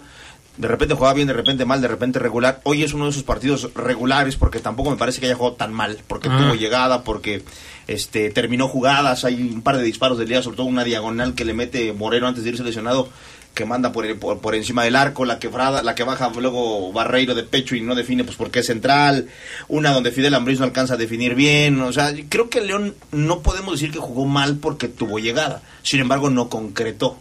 ¿Qué le sigue faltando? Pues evidentemente que la dupla ofensiva Viñas, Di- Viñas Diente se afine. Y yo creo que eso es cuestión de tiempo para que pase. Quitando eso, yo creo que León lo que sí está dejando de hacer es ser más intenso en la, en- la defensa, porque le hacen un gol en saque de manos. En saque de manos, o sea, es un saque de lateral y, y no voy con todo, o sea, hago como que voy. Ivancito, inclusive Iván Rodríguez, que me parece, el- lo, lo- lo conozco y se debe sentir culpable, porque él, ay, me empujaron, ah, y como que sí, ve la jugada, como que se agacha, como que quiere negociar una falta. No, Iván, tú no eres así. Tú vas con todo. Y, y- y esa misma jugada, una liguilla, te apuesto que Iván va con todo, brinca y peina o rechaza. Pero finge un empujón. El central que está atrás, en, el 2 contra 1, ese jugador no funciona, viene la peinada y el jugador que viene acá, que está marcando Tecillo, muy mal, por cierto. ya Tecillo lo pierde. Hablo otra vez de la baja de juego que ha tenido William Tecillo, por ejemplo. Bueno, Ricardo, estábamos platicando cuando te perdimos la comunicación y te decía yo que en estricto sentido no es que Necaxa sea específicamente el equipo que se le complica a León, sino equipos como Necaxa que ubicados en el último lugar de la tabla vienen a León a tratar de sacar puntos a como de lugar. Y el librito dice, pues hay que encerrarse y destruir todo lo que venga. no me importa construir. Si me encuentro algo, qué bueno, pero no me importa construir. Lo que yo quiero es que no me hagan daño. Y en ese sentido, el Necaxa lo hizo muy bien en casi todo el partido. Sí, Adrián, en una crisis profunda de resultados que tiene Necaxa, eh, que originó el cambio de técnico, como apunte histórico, incluso y vale la pena mencionar que el técnico interino Luis Padilla jugó en aquel Atlas, Adrián, de Luis Garisto, de inicios de los noventas, y quien vio jugar a Luis Garisto como técnico entenderá que Alberto Padilla, a Luis Alberto Padilla, le ha eh, aprendido muchísimo ese esquema de defenderse atrás, de correr prácticamente el partido tras la pelota, y donde hizo alrededor de cinco cambios, incluido el guardameta, eh, eh, obviamente era un equipo que con un punto se daba por bien servido, casi logra la victoria de manera inesperada, pero en ese planteamiento inicial lo que hace Necaxa es, incluso con dos delanteros, con Batista y con Monreal, presionar la salida de León. Le complicó al inicio, eh, Federico Viñas, eh, desafortunadamente para él, en una jugada individual, no anota el gol que pudo haber sido la diferencia, y después Necaxa tiene esa falla, aprovecha la falla titubeante eh, columna defensiva de los Esmeraldas para irse adelante. A partir de ahí, obviamente ya recorre y utilizó además el Necaxa, que no fue un flan, fue un equipo que al final, con sus fortalezas y con lo que su técnico les indicó, pudo atrincherarse, y especialmente con los tres centrales, que era Alan Montes, el hermano del jugador ahora del Almería, el seleccionado nacional, eh, por supuesto con Alexis Peña, capitán, y el venezolano también muy alto, John Carlos Chancellor. Ellos, obviamente, tenían la encomienda de la marca a, eh, en este caso, a Viñas y, por supuesto, a Diente López. El, partido se fue congestionando, había pocos espacios, pero ¿cuál es la diferencia entre el partido de Mazatlán a este? ¿Por qué no hubo remontada? Porque en el partido de Mazatlán hubo, de igual manera, para mi gusto, un funcionamiento por debajo del nivel de León, pero con dos grandes goles pese a las fallas defensivas y un poco el tema del VAR. O esta tarde del sábado no lo hubo y de ahí el empate, porque el nivel de León desafortunadamente es a la baja. Es, ese es un tema que por supuesto tenemos que tocar. Eh, Oseguera habla de los escasos minutos de buen fútbol que practica el equipo, eh, habla de cómo se pierde una pelota en un tiro de, en un saque de manos y se convierte en un gol. Eh, yo, yo quiero referirme eh, específicamente al tema de los errores defensivos, que han sido constantes y que pues prácticamente ya afectan a la mayoría de la defensa. Esta defensa que en el torneo pasado fue catalogada como una de las mejores defensas del torneo. Ahora Larcamón no encuentra si parar al equipo con línea de 5, si parar al equipo con línea de 4, si va a jugar con línea de 4, ¿quiénes van a ser esos 4? Si va a jugar con dos contenciones, ¿quiénes van a ser esos contenciones? Porque el perro Romero está castigado, entra Fidel Ambriz, entra Iván Rodríguez. ¿Quiénes son los que van por fuera? ¿Va a ser Ángel Mena con Elías Hernández? ¿Voy a quitar a Elías Hernández y voy a poner a Borja Sánchez? ¿No pongo a Borja y pongo a Omar Fernández? Eh, eh, creo que en la cabeza del Arcamón existe un montón de dudas que no se han podido aclarar porque el equipo simplemente no ha encontrado su mejor momento y el técnico es parte de, de, las responsabilidades de todo esto, el más responsable por supuesto, porque es primero el que tiene que elegir a los jugadores que van a estar dentro del terreno de juego en base a lo que les puede dar cada uno de los jugadores, ¿no? Ricardo. Sí, por supuesto, y en ese sentido, en esta fragilidad defensiva que comentas, Adrián, eh, sí pasa por el eh, momento bajo de nivel de los eh, tres zagueros. Eh, uno pensaría que Adonis Frías, después del partido que fue enviado a la banca contra el América, podría mejorar de nivel. En el gol que describe Omar, en la pasividad del saque de manos, él está marcando a Batista antes de que venga la pelota bombeada, de tal manera que no ha mejorado, prescindió de Steven Rodríguez, de Steven, perdón, de eh, Osvaldo Rodríguez, que se fue a la banca, y ahí es, trata de moverle, pero como bien dices, no le funciona. en el tema de la profundidad, porque son las dos fases, ¿no? Hay errores muy puntuales que te hacen cuesta arriba el partido, pero hablando de, de poder, digamos, lo que dice este librito, de poder abrir una defensiva tan cerrada, un ostión, pues es la profundidad por bandas. Y luego viene desafortunadamente esta lesión al minuto 24 de su mejor hombre, Iván Moreno, que aunque para mi gusto David Ramírez lo hizo bastante bien, tiene otro tipo de cambio de ritmo Iván Moreno, de tal suerte que esa lesión también le cambia el trámite del partido a los Bears.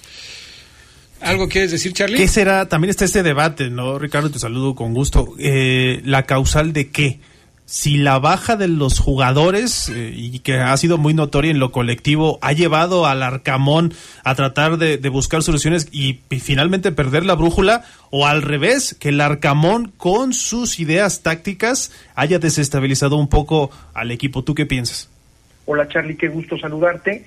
Ciertamente son los dos aspectos.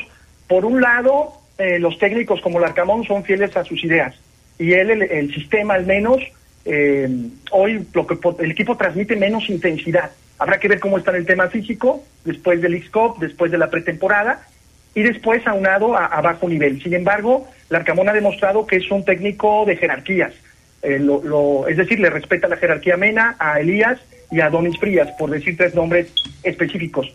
Pero al final del día, el que toma las decisiones para hacer un once inicial, por supuesto que es el técnico junto con su equipo de asesores, eh, de tal manera que si puede ser, yo lo catalogaría, Charlie, como un bache, no es todavía una crisis, porque hay, eh, viene una fecha FIFA que le permite poder observar y hacer variantes y poder recuperar esos futbolistas que le han dado mucho al equipo.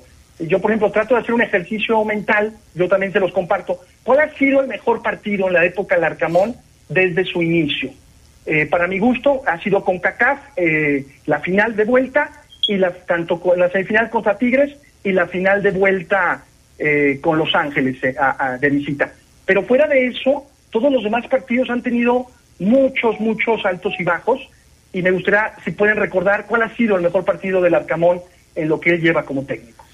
Yo, yo diría que aquel partido contra Tigres, yo sí estoy de acuerdo contigo en ese sentido. eh, un partido contra Tigres en donde eh, pues hizo muy bien las cosas y dejó muy en claro que en ese momento León fue mucho mejor que Tigres. Se podrán decir muchas cosas como que Tigres ya no hizo mucho el esfuerzo por sacar el resultado, lo dio por mm, vencido y se enfocó en la liga. Ah, pero tú dices el de Pero, Liga, ¿no? eh, ¿O no, el de eh, el de Liga, el de Liga, sí. Eh, cuando logra el boleto para meterse a la CONCACAF. Estaba, estaba ahí confundiendo. Pero sí, aquel partido contra, contra Tigres en la Liga, en donde logra el boleto para la CONCACAF, me parece que ha sido el mejor. Yo no sé qué piensen ustedes. Sí, la verdad yo también eh, a- a- a un partido, pues me- mi mente a lo mejor se va a los más recientes y coincido contigo, ese de, de Tigres, la- lo de la Leagues Cup en general creo que fue un buen torneo para León, pero un partidazo así que tú digas, porque por ejemplo goleó a... Redondo. Ajá, redondo, goleó, acaba de golear en, en la liga, ya goleó al Pachuca y pues pareciera que no, la lluvia, no, arrojamos esa conclusión de que fue un juego muy completo de León, pese a que metió cuatro y no recibió gol, que pareciera es, es lo, lo que sueña todo entrenador, ¿no? Ganar, gustear y, y golear. Yo también creo y noto estas... eh, si el jugador tiene malas decisiones, si el jugador a veces elige mal en la cancha, cuando tiene que mandar un centro le pega, cuando le tiene que pegar manda un centro, ¿no? Este, yo hoy creo que el Arcamón es de los que más malas decisiones está tomando en el equipo. Si hay que hacer una lista de quiénes son los que más están equivocando, en los primeros lugares de mi lista está el Arcamón, contando jugadores y entrenador. Para mí, ¿por qué? Porque mm, entiendo que el profe nos quiera vender la idea, y lo vamos a escuchar después en los audios, de que tiene un equipo con una competencia altísima. Él dice que la competencia en el equipo está muy brava, está uff. Ok, lo entiendo, lo, lo, lo, lo, lo, lo creo, lo quiero creer. Pero que de repente meta, saque a Donis, el equipo empate contra América, y luego como local vuelva a meter a Donis, y en la conferencia me hable de Paul Belón, no se les olvide Paul Belón, y dice el profe que quizás no ha jugado lo que merece. Ahí, ahí, ahí me azoté, dije, ah, no ha jugado lo que se merece, tú eres el entrenador, profe, ¿cómo que? Entonces, ¿no eres justo o cómo? O sea, ¿cómo que no ha jugado lo que merece si tú eres el que lo pones y lo, lo quitas? El que lo tienes cepillado. El profe nos quiere, al menos así lo veo, nos quiere tratar de, no vender, nos quiere dar eh, su panorámica interna desde el vestidor y en cancha, en donde sale a la conferencia y nos quiere decir, es que ellos tienen que saber, medios y radioescuchas, que en mi equipo hay una competencia altísima y que si metí a Donis es porque el tipo anda igual de bien que otro.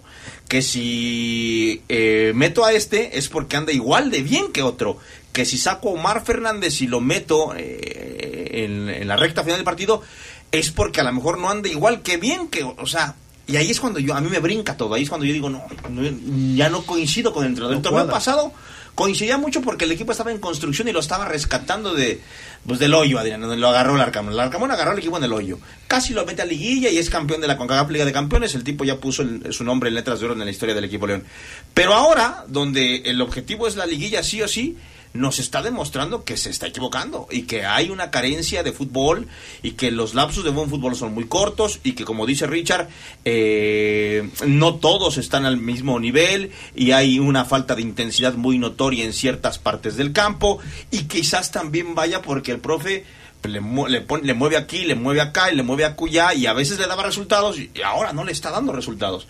Por ejemplo, ahora que no, no hizo gol porque el León empató con un autogol, a ver, ¿Va a quitar a Fede, a Viñas, o al Diente? Porque no funcionó la delantera por porque no metieron gol. No, ¿verdad? No la debe de quitar. No creo. Bueno, esperemos que no. Porque conociendo a este Arcamón que hoy toma estas decisiones, capaz de que contra Monterrey aparece el plátano Alvarado porque es de allá. Y otra vez, volvemos a lo mismo y, y yo me confundo. Y yo me estoy volviendo loco con este León del Arcamón. Me estoy volviendo loco. Tranquilo, tranquilo. Este, ahorita te doy este, una dirección para que vayas y que te atienda. Eh, mi estimado Ricardo, estamos cerca del corte. Eh, ¿Algo más que quieras agregar y si quieres hacernos un recordatorio de algún tema histórico relacionado con estas fechas, también será bienvenido.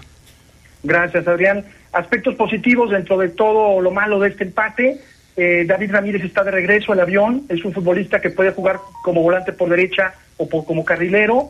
Eh, el complemento que pueden dar los dos delanteros, tanto Nico López como, por supuesto, Federico Viñas, creo que con el transcurso de los partidos son delanteros que se pueden complementar muy bien. Y la incursión de Borja Sánchez como centrocampista mixto, una vez que obviamente el rival estaba replegado, verlo en funciones eh, no, no por izquierda, sino eh, tratando de enlazar, eh, guardar las proporciones estilo Canelo, An- Ca- Canelo Angulo, con menos dinámica, claro está, es una baraja más que puede tener el Arcamón. Y por supuesto, eh, en el segundo tiempo, eh, casi en el último minuto, la remontada, el cabezazo de Steven Barreiro, que en la línea de meta le saca o le rechaza eh, eh, Pereira, eh, el defensor Batista, perdón, en ese sentido. Y eh, solo para, para concluir, también Yael Uribe, que ha sido eh, convocado a la selección sub-20, lo cual es una gran noticia, y que también le den minutos por izquierda, aunque no sea su perfil natural, como una posibilidad de cambio de Elías Hernández. Creo que también ahí hay una luz en caso de que el Arcamón tome decisiones por los costados. Y eh, más allá de lo histórico, Adrián, pues en unas cuantas horas, a las 5 de la mañana, empezará el sorteo de la para la Copa del Mundo de Clubes del 2023. Eh, se conocerá el rival de los Esmeraldas, que para el 15 de diciembre próximo, lo cual es una noticia interesantísima eh, en uno de los momentos en la historia del Club Verde y Blanco más importantes. Ya cuando despertemos sabremos eh, en un rato más quién será el rival de León el 15 de diciembre del 2023 en Jeddah, Arabia Saudita. Pues estaremos al pendiente. Eh, creo que Charlie va a tener la encomienda de quedarse en la madrugada para decirnos eh, exactamente en el momento que suceda quién va a ser el rival. No más porque no tomo café, si no Pero tendría si que no- prepararlo. Si no, este, ya mañana les platicamos. Mi estimado Ricardo, como siempre, un placer platicar contigo. Muchas gracias y buenas noches. Un abrazo, el placer es mío. Hasta pronto. Cuídate mucho, gracias. Ahí está el, eh, pues, eh, el aporte de nuestro buen amigo Ricardo Jasso aquí en el poder del fútbol. Mi estimado Brian Martínez, vamos a, pues, a recorrernos, ¿no? Hasta las 9.15 para, de una vez, pues ya nos falta poquito. Este, y aprovechamos para leer algunos mensajes. Claro. ¿Por qué te me quedas viendo así? me, llamó, claro. vamos- me llamó la atención, vamos a recorrernos, le dijiste. Pues sí, vamos. ah, recórrete para este lado, por favor. recórrete para este lado. El chutazo águila, buenas noches, Adrián. Saludos, aquí escuchándolos, haciendo la tarea. Saludos. A ver, déjame ver de qué es su tarea, porque estoy viendo aquí. Introducción, matemáticas básicas. ¿Alguna vez has puesto a pensar en la importancia que tienen los números en tu vida? Híjole, no te vamos a quitar más tu tiempo, mi estimado Chutazo. Síguele porque sí está muy complicado este tema. ¿Por qué mandó? No, no vaya a ser que vayas a reprobar y luego nos va a echar la culpa. Saludos a todos los comentaristas del programa. Por el plantel, la localía León partía como favorito ante el Necaxa, aunque también hay que recordar que los jugadores de Necaxa entrenan en la semana y son jugadores profesionales. Y pues bueno, la única realidad es que el marcador final fue de uno por uno. ¿Oíste, Ceguera? Ellos también son profesionales. Adrián, ¿te das cuenta que la defensa de León estaba mejor cuando Tecillo estaba lesionado? Ahora sí que estábamos mejor cuando estábamos peor. Dice el teléfono 550. El teléfono 164, que evidentemente es un fanático de Oseguera, pide un saludo y un cervezas refrescos. Claro. Cerveza refrescos. Qué fingido te salió. O sea, si no tenías ganas de hacerlo, no, lo hubieras hecho. Muy buenas noches al Poder del Fútbol, edición nocturna de los lunes. Les deseo una bendecida semana laboral. Adrián, ¿qué pasa realmente con el León? ¿Por qué juega así? Uno bueno, otro súper pésimo. Pues si el Arcamón no le funciona ese parado, que rectifique. La verdad, dio pena ante Necaxa y así no llegará lejos, dice Arturo Ramírez de la calle Progreso de la zona centro. Ya, no sé si ustedes ya Sí. lo vieron, pero ya él fuera al Arcamón ya, ya empezó, ¿eh? Es que ya la afición empieza a dudar. O sea, el, el resultado contra Necaxa genera más dudas en el aficionado. Muchas más dudas de las que ya había. O sea, ¿será que sí Larcamón puede dirigir? Aunque acaba de ganar la Conca Champions, ¿eh? Y aunque va a jugar el Mundial de O sea, Clubes. ya no es colchón suficiente. Sí, hoy el, el- el aficionado quiere que su equipo le responda en la liga. El profe Larcamón va a decir que no se les olvide que soy campeón de la Conca Champions. Ahí va a haber otro de David. Es Bueno, por- pero- porque yo espero esa, esa, esa carta la va a sacar. Pero sí, pero. Esa carta la va a sacar, Pero fíjate que eh, precisamente ese tema de haber sido campeón de la Conca Champions es lo que pone al Arcamón en mayores predicamentos, me parece. ¿Por qué? Y lo pone en más, más predicamentos porque entonces la gente, caray, ya fuiste campeón, ¿cómo, cómo vas a poder sacar un buen eh, equipo en esta liga? O sea, tú ya demostraste de que eres capaz. ¿Por qué no estás demostrando en este momento que León puede ser un mejor equipo? Tú ya demostraste que puedes llevar al equipo a zonas importantes. Si Larcamón no aprieta el paso y no genera una percepción positiva dentro de los aficionados, la presión va a seguir. Luis, ahora sí, es momento de que te explore, de que te explayes, ¿Te perdón. explores? Sí, no, ¿Qué pasó? No, aquí en cabina, ¿cómo se va a explorar? ¿Qué pasó? Pues depende de qué No, quieras que no, se- no, no, no. depende de No, qué no te quieras que se explore. Luis, por favor. Ya me estaba preparando. Ah, se crean. No, no, no, no, no. Programa fácil. Que te explayes, que te explayes. Ay, Ceguera, andas con... Pues, ¿qué te comiste? ¿Qué No, trae? que- no, tú dijiste que te explores. No, y apenas iba que sí, pero no terminé. no. A ver, Luis, este... ¿Qué, te gusta? ¿Qué no te gusta? ¿Dónde está fallando el León? Yo siento en el parado del profe, ¿no? Siento que pues es responsabilidad más de, del director técnico porque puede mover las piezas. Tiene piezas para... Pero, por, o sea, no te gusta por qué. Tú dirías que tiene que jugar con línea de 4, con línea de 5. ¿Qué es lo que no te gusta a ti como aficionado? Si tú fueras el entrenador, ¿qué harías? Con la línea de 4. ¿Y quiénes jugarían en esa línea de cuatro? Siento que sí meteríamos a, a Pau y uh a, William. ¿Sentarías a, William? Sí. Ah, Tecillo. Sí, Tecillo. Este... De hecho, se llama William Tecillo, amigo, eh, lo dijiste bien, ¿sí? Sí, sí, sí. Se me fue el avión. este, William... Aguas, porque anda bien finoso, ¿eh? Yo vengo bien. Vengo, vengo me, cacharon allá comiéndome lo que me, comí, me estaba comiendo. Vengo bien. Y yo no fui. yo Y tú no fui. fuiste. este... entonces Tecillo ya llevas uno de 4, ahí la llevas. No, es que Digo, sentaría Belón, Belón, Tecillo, dice. Sí, Llegas. Barreiro, Bailón, Eh, Barreiro. Rodríguez por una banda. Ajá. Y... Pues ya no va a Moreno, estar ¿no? Iván, ¿no? Pues el avión. No, no, no. Iván Moreno no, este... Se me fue el nombre.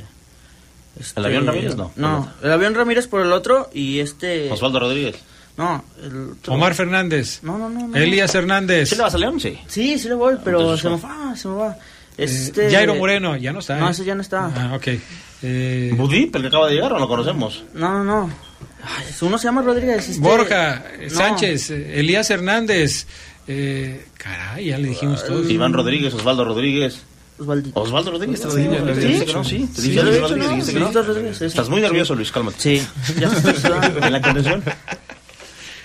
No, no, no, pero, pero déjalo ahí. O sea, el chiste era que nos dijera eh, la línea de cuatro, porque él dice que la línea de cuatro, que con eso le funciona. O sea, Luis equipo. jugaría con Osby, Paul Bogón. Barreiro y el avión. ¿Y el avión? Sí, porque iba- Para, para, para enfrentar al Monterrey. Una línea nueva. Sí, sí. No lo culpo, no digo que esté mal. Eso es lo que genera hoy el León. Que el aficionado diga, "Pues hay que moverle, hay que seguirle moviendo. ¿Qué es lo que creo yo? Sigue trabajando con lo que crees que te va a dar más resultados. Pero ya no le muevas. O sea, ¿para qué? Y discúlpame, Adonis, pero ¿para qué regresó Adonis si ya lo había sentado? Pareciera que en este León ser titular no cuesta mucho trabajo porque el profe los da al mismo nivel. No, o sea, a mí me han enseñado los, la historia el León que para ser titular te- de plano tienes que ganártela, Adrián. O sea, a Fidel le costó mucho, lo quitaron, ¿no? Y está otra vez. Lucas Romero va a regresar contra Monterrey y va a ser titular. Y van a sentar seguramente otra vez a Fidel, ¿no? Eh, Borja Sánchez ya jugó 45. Pareciera que está nada de ser titular. Decía Ricardo, es una baraja más. Pues sí, Richard, es una baraja más, pero está bien esa baraja, o sea, ¿las- ¿hay que sacarla? Si, si Borja lo metieron contra Necaxa, discúlpame Borja, discúlpame hermano, pero joder, joder tío, te metieron contra Necaxa, era la noche para que Borja dijera, denmela a mí. Aquí estos que se encierran, ahorita les voy a enseñar cómo se juega en España y yo mañana salgo en la portada del Heraldo. Borja nos del... No pasó nada, Adrián. 45 minutos. No fue el pato. Dice Richard, tuvo algunas variantes, un fútbol ahí aportó lo suyo, sí. Pero a Borja, Borja hermano, discúlpame, te trajeron para marcar diferencia. Porque si no, pues mejor hubiéramos metido a, a Díaz Pray, si no lo hubiéramos mandado al Yalmacán, o metemos a Budib, o metemos a alguien más. Borja, te trajeron para marcar diferencia, te dieron 45 minutos, papá, y el resultado es 1-1, y tu fútbol y tus estadísticas son muy pobres. ¿A qué hora va a aparecer Borja Sánchez? ¿O qué? Decimos que, que- ¿cómo lo tratamos a Diana Borja? Porque sí, repito, dice Car- Ricardo Vivero, es una carta más que tiene el Arcamón y eso es bueno, dice Richard, es una baraja más. ¿En serio? ¿Lo es? O sea, hay que meterlo por meterlo. Al que mete y funciona, y que siempre bañan elogios en conferencias, eh, el Arcamón, Omar Fernández, siempre lo bañan elogios. El sábado volvió a decir, no, yo sé que Omar entra y lo hace muy bien, me ataca, me defiende, no, yo conozco a Omar, esa es mi compota. ¿Y? El, par- el parcero, te apuesto que está que se lo lleva la... Porque también, o sea, juega poquito, no creo que esté contento. Y Omar Fernández hoy dice, este, ¿por qué no soy titular? Si, si hoy, si hoy Omar Fernández tú te lo topas en, el- en- las donas, ¿saben? Esas que te gusta comprar aquí abajo. Oye, Omar, ¿por qué no eres titular? Él te va a decir, no sé, no te va a decir, me siento mal, no he andado bien, no entiendo. Por más que sea el compote del, el compota del Arcamón, yo creo que, fíjate, me estoy acordando de algo que acabas de decir. Creo que Omar Fernández le está afectando ser compota del Arcamón. ¿Por qué? Porque mi hermano ve, tú eres mi comodín, papito, ¿qué vas a jugar? Mira, perdón, cuando llegaste dije que a lo mejor te ibas, pero te quedaste. Ven, vente a mi casa, echamos un asado, parcero. Porque Omar Fernández para mí tendría que ser, tendría que ser titular en este León. Para mí. Vamos a ir a la pausa, enseguida regresamos, escuchamos las palabras de Nicolás Larcamón en la rueda de prensa y, a ver si pues logramos descubrir algo de lo que está pasando con el equipo. Volvemos. Nuestro amigo Luis, que siempre anda recorriendo las carreteras de nuestro país, hoy nos manda un saludo desde Culiacán, Sinaloa. Le mandamos un saludo para él y para toda la gente que lo está escuchando ahí en el restaurante donde está.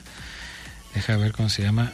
Ah, es un restaurante que se llama El Navegante, allá en Culiacán. Yo espero que no me cobren el anuncio porque de todos modos pues ni está aquí, ¿no?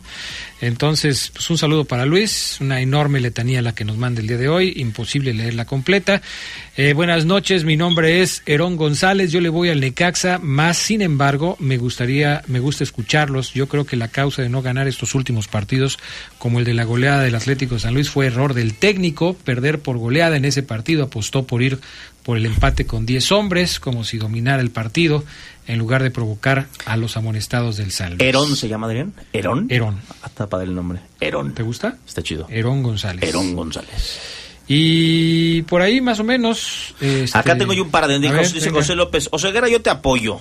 Dices la verdad. Y no te enganches con los que te crucifican. Son los que empezaron a irle a León. Ojo, ojo. Después de 12 victorias. Uh, o desde el ascenso. No, no, no creo. Piensan que el fútbol solo es meter goles como sea. Saludos, Omar. Gracias, José López. Un abrazo en Instagram, arroba Chavo Ceguera. Y tengo otro. Dice aquí el ¿Otro buen... Instagram? En Instagram, en mi Instagram, arroba Chavo Ceguera, Adrián, aquí me lo mandaron. Dice Juanito Torres. Sumémosle, Ceguera, a que Iván se lesionó. Eh, ese es otro tema, Adrián. ¿Qué tanto influyó la lesión de Iván Moreno para que el León no jugara? Porque cuando León ha entregado mal los primeros tiempos y luego sale al segundo con otra cara, vamos a coincidir, mucho tiene que ver Iván Moreno con la sociedad que tiene con Ángel Mena. Hoy, hoy debatí en la mañana con un compañero y yo le decía, no sé, no quiero pensar que Ángel Mena sigue siendo titular porque por Iván Moreno, gracias a Iván Moreno. Es decir, Ángel Mena hoy luce otra vez, y a lo mejor no con tanto brillo, pero luce, ya no es el Ángel Mena gris del torneo pasado, en gran parte desde mi punto de vista, por la sociedad que ha generado con Iván Moreno. Igualmente, de igual manera, Iván Moreno brilla porque Ángel Mena lo hace brillar. Creo que es un dar-dar. ¿Qué tanto tuvo que ver la lesión de Iván Moreno? Porque para mí, y lo venía meditando también en, la preparación de mi discurso, mucho, mucho que ver. O sea, yo sí siento también que León en el segundo tiempo, por más que encerró al Necaxa y los necaxistas se colgaron del travesaño, la, la chispa, la dinámica, la habilidad, el pie que tiene Iván Moreno, lo extrañó León. La profundidad que tenía. Porque de igual forma, el, el- el avión Ramírez me encanta como jugador. A mí me gusta el avión Ramírez. Y yo lo, que, lo quisiera ver en Cruz Azul, ahí va el avión. Me gusta cómo juega. Pero sí creo que eh, Iván Moreno hoy está en otro nivel. Y el equipo para mí sí lo termina por resentir en el segundo tiempo. O sea, cuando el aficionado dice, faltaron variantes, que faltó? Es que faltó meterla. No, nada más faltó meterla. Faltó esa arma que hoy es la arma principal en el ataque de León. Se llama Iván Moreno. Hoy el arma más fuerte, Adrián, pues yo te enseño el, el arsenal de pistolas que tiene León. Abro baúl y te diría, mira, mira Adrián, esta es la más brava que tiene León. Iván Moreno. Es una Iván Moreno calibre tal. No, hombre, esta te... A un kilómetro le das a tu objetivo. Es la de Iván Moreno, Adrián, el arma más poderosa que tiene León. No tenerla, me parece que también fue factor. Y creo que el Arcamón no lo dijo. Vamos a escuchar al profesor. El primer audio en el orden, Brian, dice que fue un quilombo. No sé Eh, No, siento que un partido en el que eh, nos metimos en un, en un quilombo, como se dice en Argentina, eh, solos, solos. Creo que un desarrollo que, que, que se complejizó al momento de que en una acción, en esa acción del lateral, nos termina generando esa incomodidad en un momento donde claramente estamos eh, necesitando eh, necesitando fluir más, fluir más en el juego, fluir mejor en el juego para, para quizás retomar esa, ese, ese nivel de rendimiento combinado con un, con un registro de, confianza que, que, que- favorezca, que favorezca. Por eso era importante quizás arrancar en una tensión eh, propia de lo que de lo que había en juego, que era mucho más que tres puntos en una fecha siete, sino tenía que ver con, con retomar un, un, un rumbo. eh, pero bueno, eh, pasó el otro día con Mazatlán, nos vuelve a pasar hoy, que con una acción nos lastiman y, bueno, estamos en esos momentos donde eh, quizás eh, tiene que haber eh, tiene que haber respuestas por parte de- del entrenador, de los jugadores, porque porque estamos todavía muy muy a tiempo de, todo lo que nos queda por delante para, para construir lo que pretendemos. Esa parte me gustó. Esa autocrítica. Nos está faltando respuesta. Y en efecto, yo creo que el profe Larcamón hoy en día dice, me estoy equivocando. Así es. O sea, si hoy tira la frase de soy el principal responsable, yo diría sí, sí, profesor. Porque me gustan muchas decisiones que toma. A mí me gusta que Elías sea titular, a mí. Me gusta que mantenga a Ángel Mena, quizás sí. Quizás sí, aunque si me pones Omar, yo diría bien. Pero me- a mí me gusta que el profe diga, mi ataque es Elías Mena y ya va a ser Viñas y Diente. Eso me agrada, que le, que le vaya a dar continuidad. Lo que no me gusta y donde él dice, nos está faltando respuesta, es a la mejor. Y le dice, a- yo estoy seguro que el profe le dijo, Borja, este es tu partido. Y no le respondió. No hubo respuesta. ¿No? Al avión no lo podemos juzgar. El avión viene jugando muy poco en los últimos. Y el chavo lo hace bien. Y en la contención, saca a Iván Rodríguez que yo creo, hay jugadas que te sacan de un partido, compañeros, ¿eh? A mí me han dicho muchos auxiliares y entrenadores y jugadores, lo sacó porque hizo esto, lo sacó porque se dejó caer. Luego les voy a contar una de, de alguien que se dejó caer en un partido importante y va para afuera.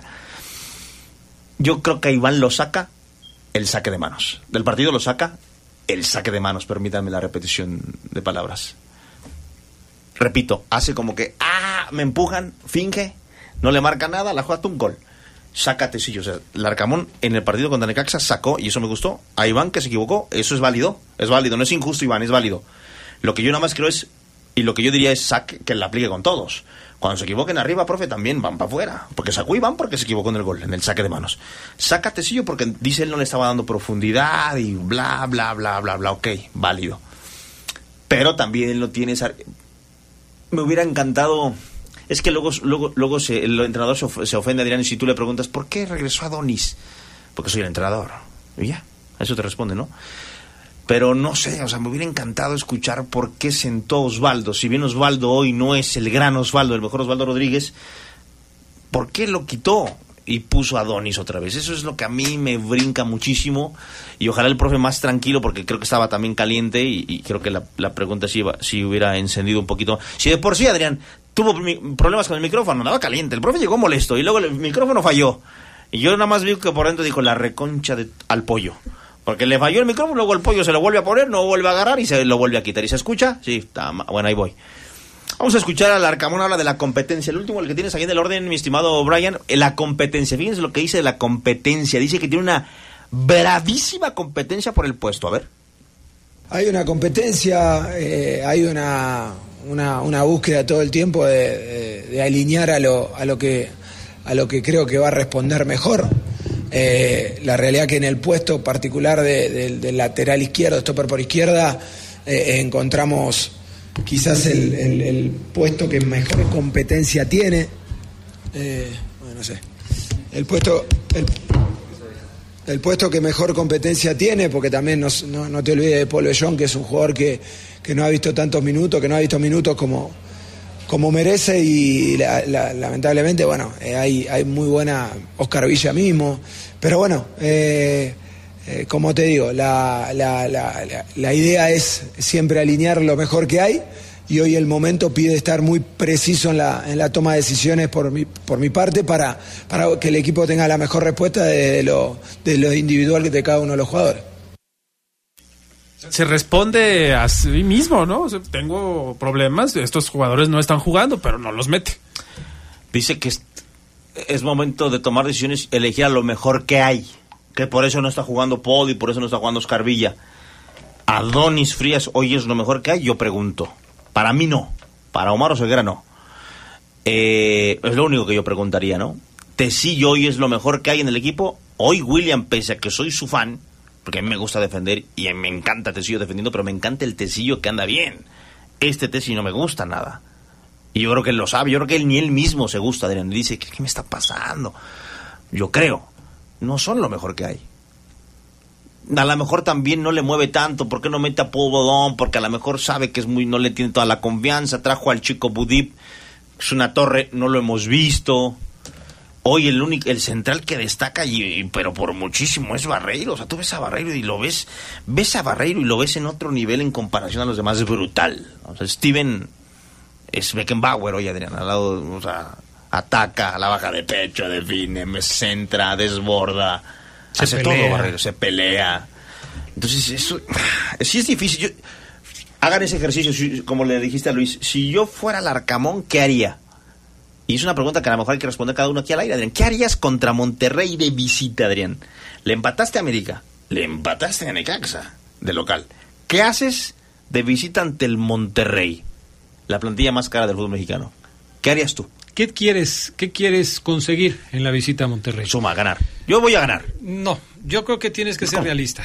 ¿Cómo no? No, yo creo que León tiene que ser realista y sabe que es muy difícil León- ganarle a Monterrey. Sí, yo lo sé, pero tienes que salir a ganar, Adrián. Eh, tú sabes que los técnicos no siempre salen a ganar, A ver. Ceguera. No me quieras vender. Está bueno el tema. No me quieras vender eso, Ceguera, porque tú ¿Vestirías sabes- al Necaxa que jugó el sábado de León, entonces allá en Monterrey? Eh, no tanto, pero creo que León tiene que afianzarse en sector defensivo. Veo que León va seguramente a volver a la línea de 5. para tratar de cerrar espacios.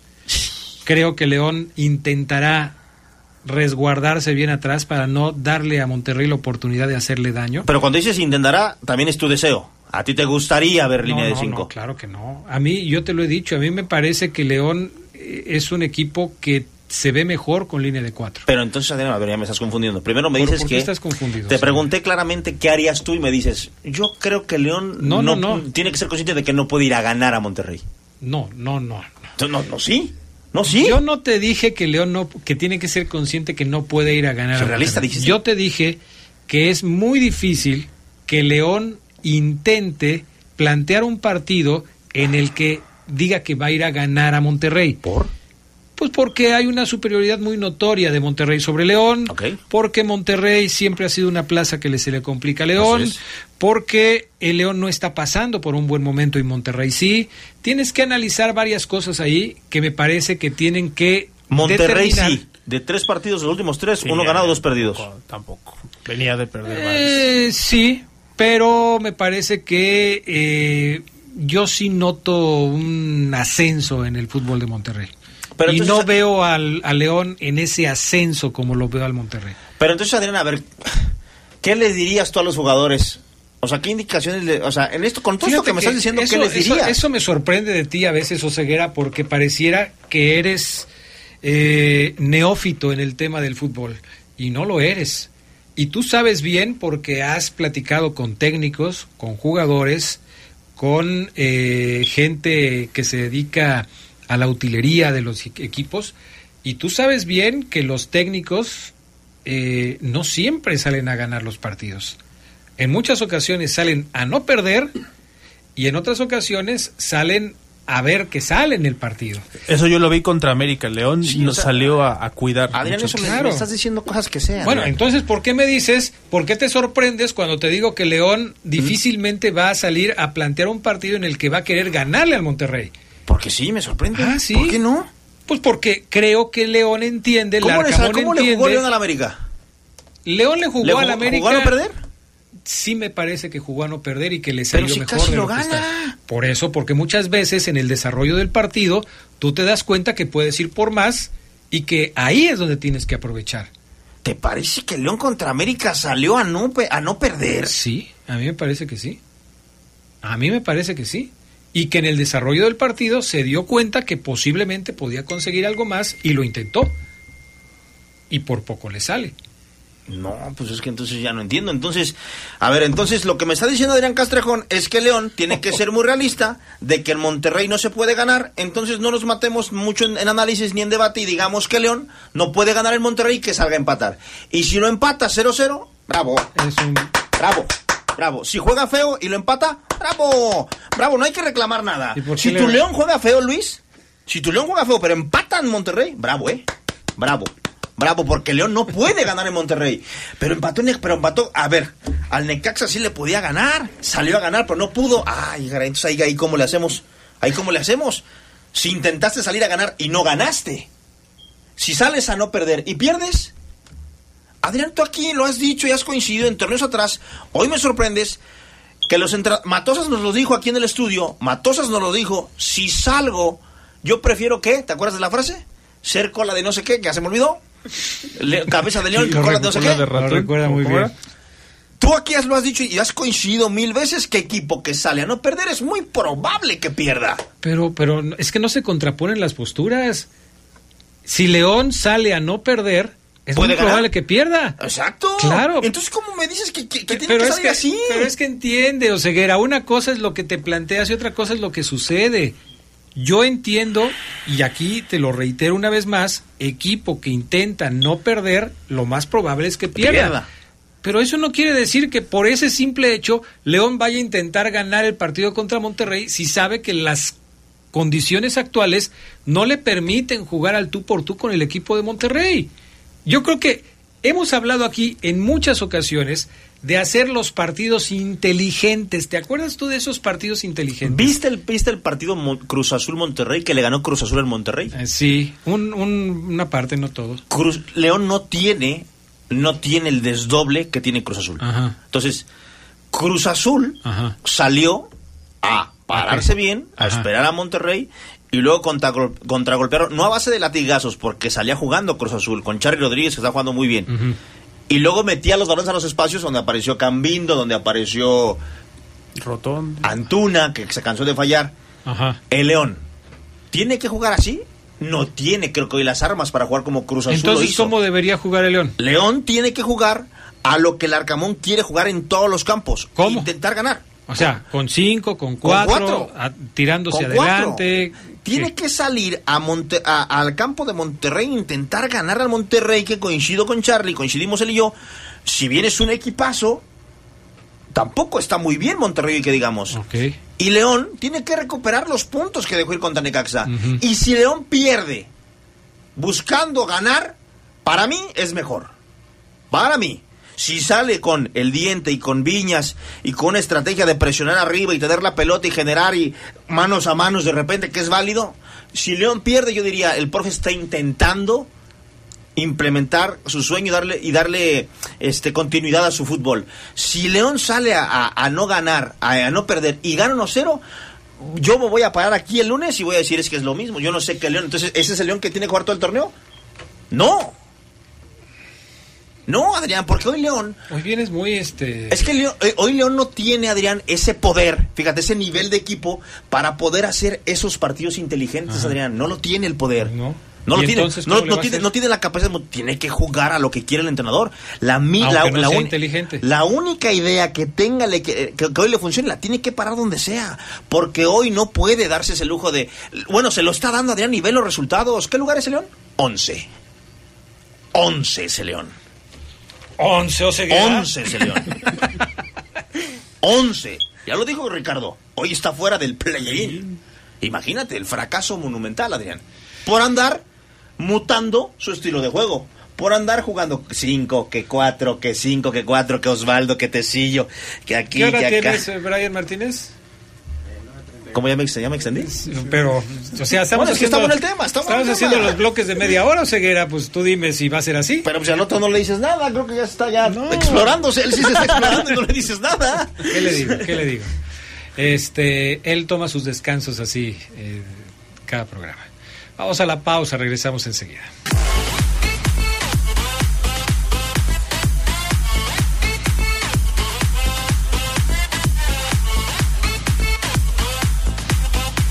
Bueno, algo para cerrar el tema de León, porque creo que hoy no nos vamos a poner de acuerdo. Eh, Tenemos posturas muy distintas al respecto de lo que puede suceder, de lo que viene y de lo que está pasando con el equipo. Quizás hay algunas coincidencias, pero sí está muy complicado el tema con respecto a lo que puede venir con, con el equipo.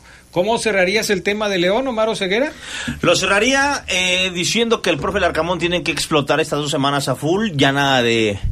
eh, nos vemos el jueves, muchachos. No hay, yo creo que tiene que trabajar mucho, hablar fuerte con los jugadores. Entiendo que el profe quiera manejar el vestidor con un discurso de unión, de los apoyos, eso lo entiendo, pero también tiene que los manos a manos y decirle, oye Luis, a veces que no me, no me está gustando esto, a ver qué tienes, qué te falta, qué, qué sientes, cómo consideras tu torneo. El otro día me dijo un jugador que le pregunté, oye, ¿qué les dicen esos manos a manos que nosotros capturamos en cámara y en video? ¿Qué les dicen? Y te dice, te pregunta el profe que si tienes problemas en casa, que si estás bien, que si te preocupa el contrato, y te empieza a preguntar como psicólogo para sacarte y tratar de él llevarse a su casa, ah, está jugando así, por eso ya no lo voy a meter. Dice, si tú le dices que si tú tienes un problema con tu señora y se lo dices al entrenador, cagas, digo, bueno, fa- eh, a la banca a la banca, Adrián. Porque el profe va a decir, no, se está peleando con la señora, para afuera. Y tú tienes que ser también un jugador listo y decir, profe, estoy bien, ando con unos temitas, pero meterle a full, porque sí son necesarios y claves esos manos a manos. Yo espero que el profe Larcamón, voy a ser muy claro, venga, Tecillo, ven, ven, Teci, ven, ven, acompáñame. Adonis, de ahí sigues tú, siéntate ahí, ahorita de ahí sigues tú, ven, y vienes. Y platicar con... Además porque William es su líder, Adrián. Es el capitán del equipo, William Tecillo. Es el capi el que más grita, el que acomoda, el que dice, cuando yo venga, mira, él se está votando mucho acá, acá, él es el que reacomoda a veces en la cancha al contención, mira, se te está poniendo entre, entre nosotros y tú, se está poniendo este, márcalo tú, y si Tecillo no anda bien, eh, Adrián es como si con el motor de tu coche anda fallando y burrea, porque es tu capitán, el de confianza. Cuando los demás jugadores andan mal, voltean a ver, a Te- escuchan a Tecillo, no escuchan a los otros que le gritan, ¿no? Entonces, yo espero que el profe Larcamón utilice mínimo esta semana para esa autocrítica que dijo en conferencia y que me gustó, eh, la traslade a sus jugadores. Muchachos, ya nos dimos cuenta que no somos el equipo que creíamos. Hoy no estamos jugando como lo que para mí el León tiene. Hoy, para mí el León tiene una plantilla para jugar mucho mejor. Y yo creo que el Argamón, si les dice, hoy no estamos jugando Hoy no estamos jugando ni cerca de lo que creo debemos jugar, ¿Qué pasó, muchachos. Seguera? ¿Qué pasó? Es que ese sonido de Brian en el celular me sacó de onda. Que le- Adrián, que hable con ellos. Hablando, hablando se solucionan las cosas y, un equipo se hace más fuerte cuando de frente se dicen las cosas, ¿no? No veo, y obviamente el seguir trabajando, el entrenar, el- la, la, la, la- la doble ofensiva que yo quiero ver de aquí hasta que finalice el torneo, si no hay lesiones, viñas, diente, quiero que siga porque yo siento que puede funcionar.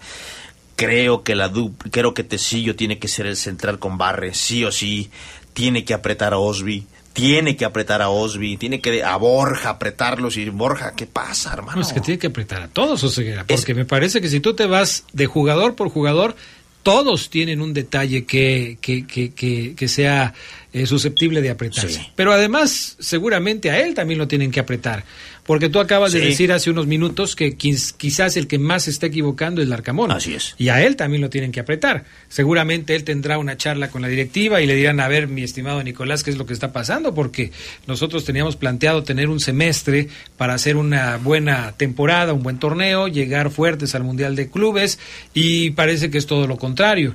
Eh, a ver, Nicolás, ¿te está faltando algo? ¿No te cumplimos con algún jugador que querías que trajéramos? ¿Hay algún problema con, con los entrenamientos, con los lugares en donde trabajas? Eh, ¿O qué está pasando con el equipo? Porque sí necesitamos que esto cambie. Es evidente que León no está funcionando correctamente y aquí en este programa hemos tocado el punto desde diferentes ángulos. Desde el ángulo del entrenador y sus errores en la toma de decisiones, desde el ángulo de las bajas de juego de varios futbolistas que no están en este momento en su mejor, eh, en su mejor posición dentro del conjunto. eh, desde el ángulo de los jugadores que quizás debieran estar como titulares y no lo están, como es el caso de Omar Fernández, y, quizás los jugadores que están en posiciones en las que no se desempeñan de la mejor manera, en fin. Todo esto se tiene que trabajar, se tiene que hablar, se tiene que intentar solucionar porque pues el tiempo pasa. Y aunque para algunos todavía quede tiempo y el León no esté en crisis, a mí sí me parece que es tiempo de ya ir pensando en que las cosas se le están complicando al conjunto Esmeralda y no esperar a que te queden siete partidos para decir ahora los tenemos que ganar todos, porque si no los ganamos todos, entonces no vamos a clasificar. Si tú desde el principio tenías como prioridad llegar a la liguilla, tienes que ir haciendo tu ahorro en puntos y tienes que ir haciendo la tarea semana a semana para que después, al final del torneo, no te agarren con los dedos eh, entre la puerta y te digan, ¿sabes qué? Ya no te alcanzó. Y no te alcanzó porque al principio del torneo, cuando andabas mal, dijimos todavía no estamos en crisis. Y entonces, eh, ahora que reaccionamos, pues ya no nos alcanzó el tiempo. Y esto ya le ha pasado a León en Sí, otras y ocasiones. no hay que olvidar, Adrián, hoy León, y toda la razón para Ricardo, está fuera del play-in. Imagínate si el León se queda fuera otro torneo más de la liguilla y ¿qué vas a hacer todo ese tiempo hasta el Mundial de Clubes? Entiendo que el Arcamón va a decir, bueno, así nos pasó la vez pasada que fuimos campeón eh, de la CONCACAF, pero las historias no siempre se repiten y no cuando hay errores de por medio. En fin, pues a ver qué es lo que sucede con el equipo Esmeralda. Vamos a la pausa y le dedicamos algunos minutitos más a la liga, ¿no? Porque también hay liga, también hay otras cosas de las que charlar al principio, digo al final de este programa. Regresamos.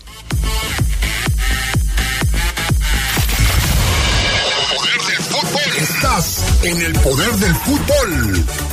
Edición nocturna. Poder del fútbol. Continuamos. Cuando te preocupas por las vaquitas marinas, solo necesitas un 4% para dar más. Tomas tu carro. Llegas al mar y le gritas a los cazadores. ¡Dejen en paz a las vaquitas! Si ya elegiste tu camino, no te detengas. Por eso elige el nuevo Móvil Super Anti-Friction, que ayuda a tu motor a ahorrar hasta 4% de gasolina. Móvil, elige el movimiento. De venta en Autopartes Gadi. Tú, tú- tú también puedes ser parte de la mesa de debate más excitante de la radio. La del poder del fútbol. Mándanos un mensaje a nuestras redes sociales, arroba poder fútbol en Twitter y el poder del fútbol en Facebook. Y cuéntanos por qué quieres asistir al programa, acompañado del hashtag invitado especial.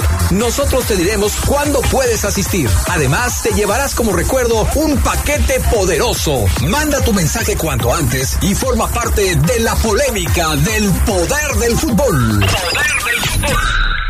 Para que las vacaciones sean un periodo de descanso efectivo y buena experiencia, en la Cámara de Diputados reformamos la ley a fin de que las ofertas de servicios todo incluidos sean claras en sus costos y beneficios. Con esta adición a la Ley Federal de Protección al Consumidor, los proveedores de este tipo de paquetes deberán informar debida y oportunamente los componentes, tarifas, impuestos y adicionales aplicables, sin engaños ni sorpresas. Porque México eres tú. Legislamos para todas y todos. Cámara de Diputados, Legislatura de la Paridad, la Inclusión y la Diversidad. Los ánimos y la polémica, están candentes. Con las voces que más saben. No le cambies. Estás en el poder del fútbol. Regresamos.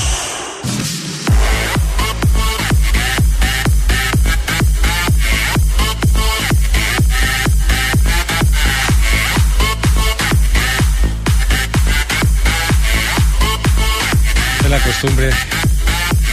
Gracias, Brian Martínez. Este, bueno, eh, parte final del programa. Gracias a toda la gente que nos ha escrito. Muchísimos comentarios, como siempre.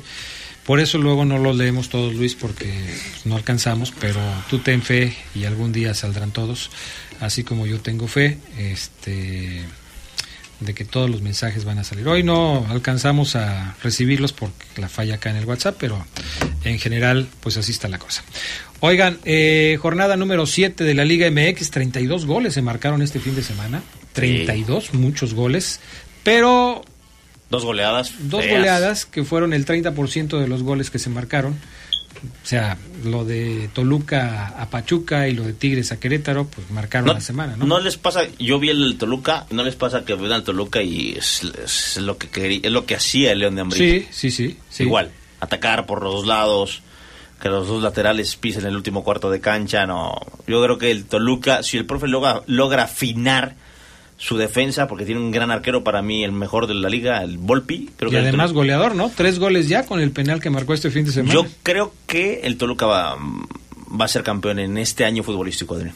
No sé si este torneo o el siguiente, pero creo que el profe está trabajando bien y, y, y, el Toluca va a ser campeón desde mi punto de vista porque ataca mucho, ataca, ataca, ataca, ataca y, y ya nada más es cuestión de que encuentre la solidez defensiva que llegó a encontrar con el León, con eh, Tecillo y Bosquera y Barry. Pues eh, ahí la lleva, ¿no? Me, me, sorprenden varios jugadores que tiene Toluca en este torneo, como este Juanpi, que lo está haciendo muy bien. Sí, es buen Jugadores que de repente pues se traen de la expansión o que se traen del extranjero con poco nombre y que con Toluca están dando muy buenos resultados.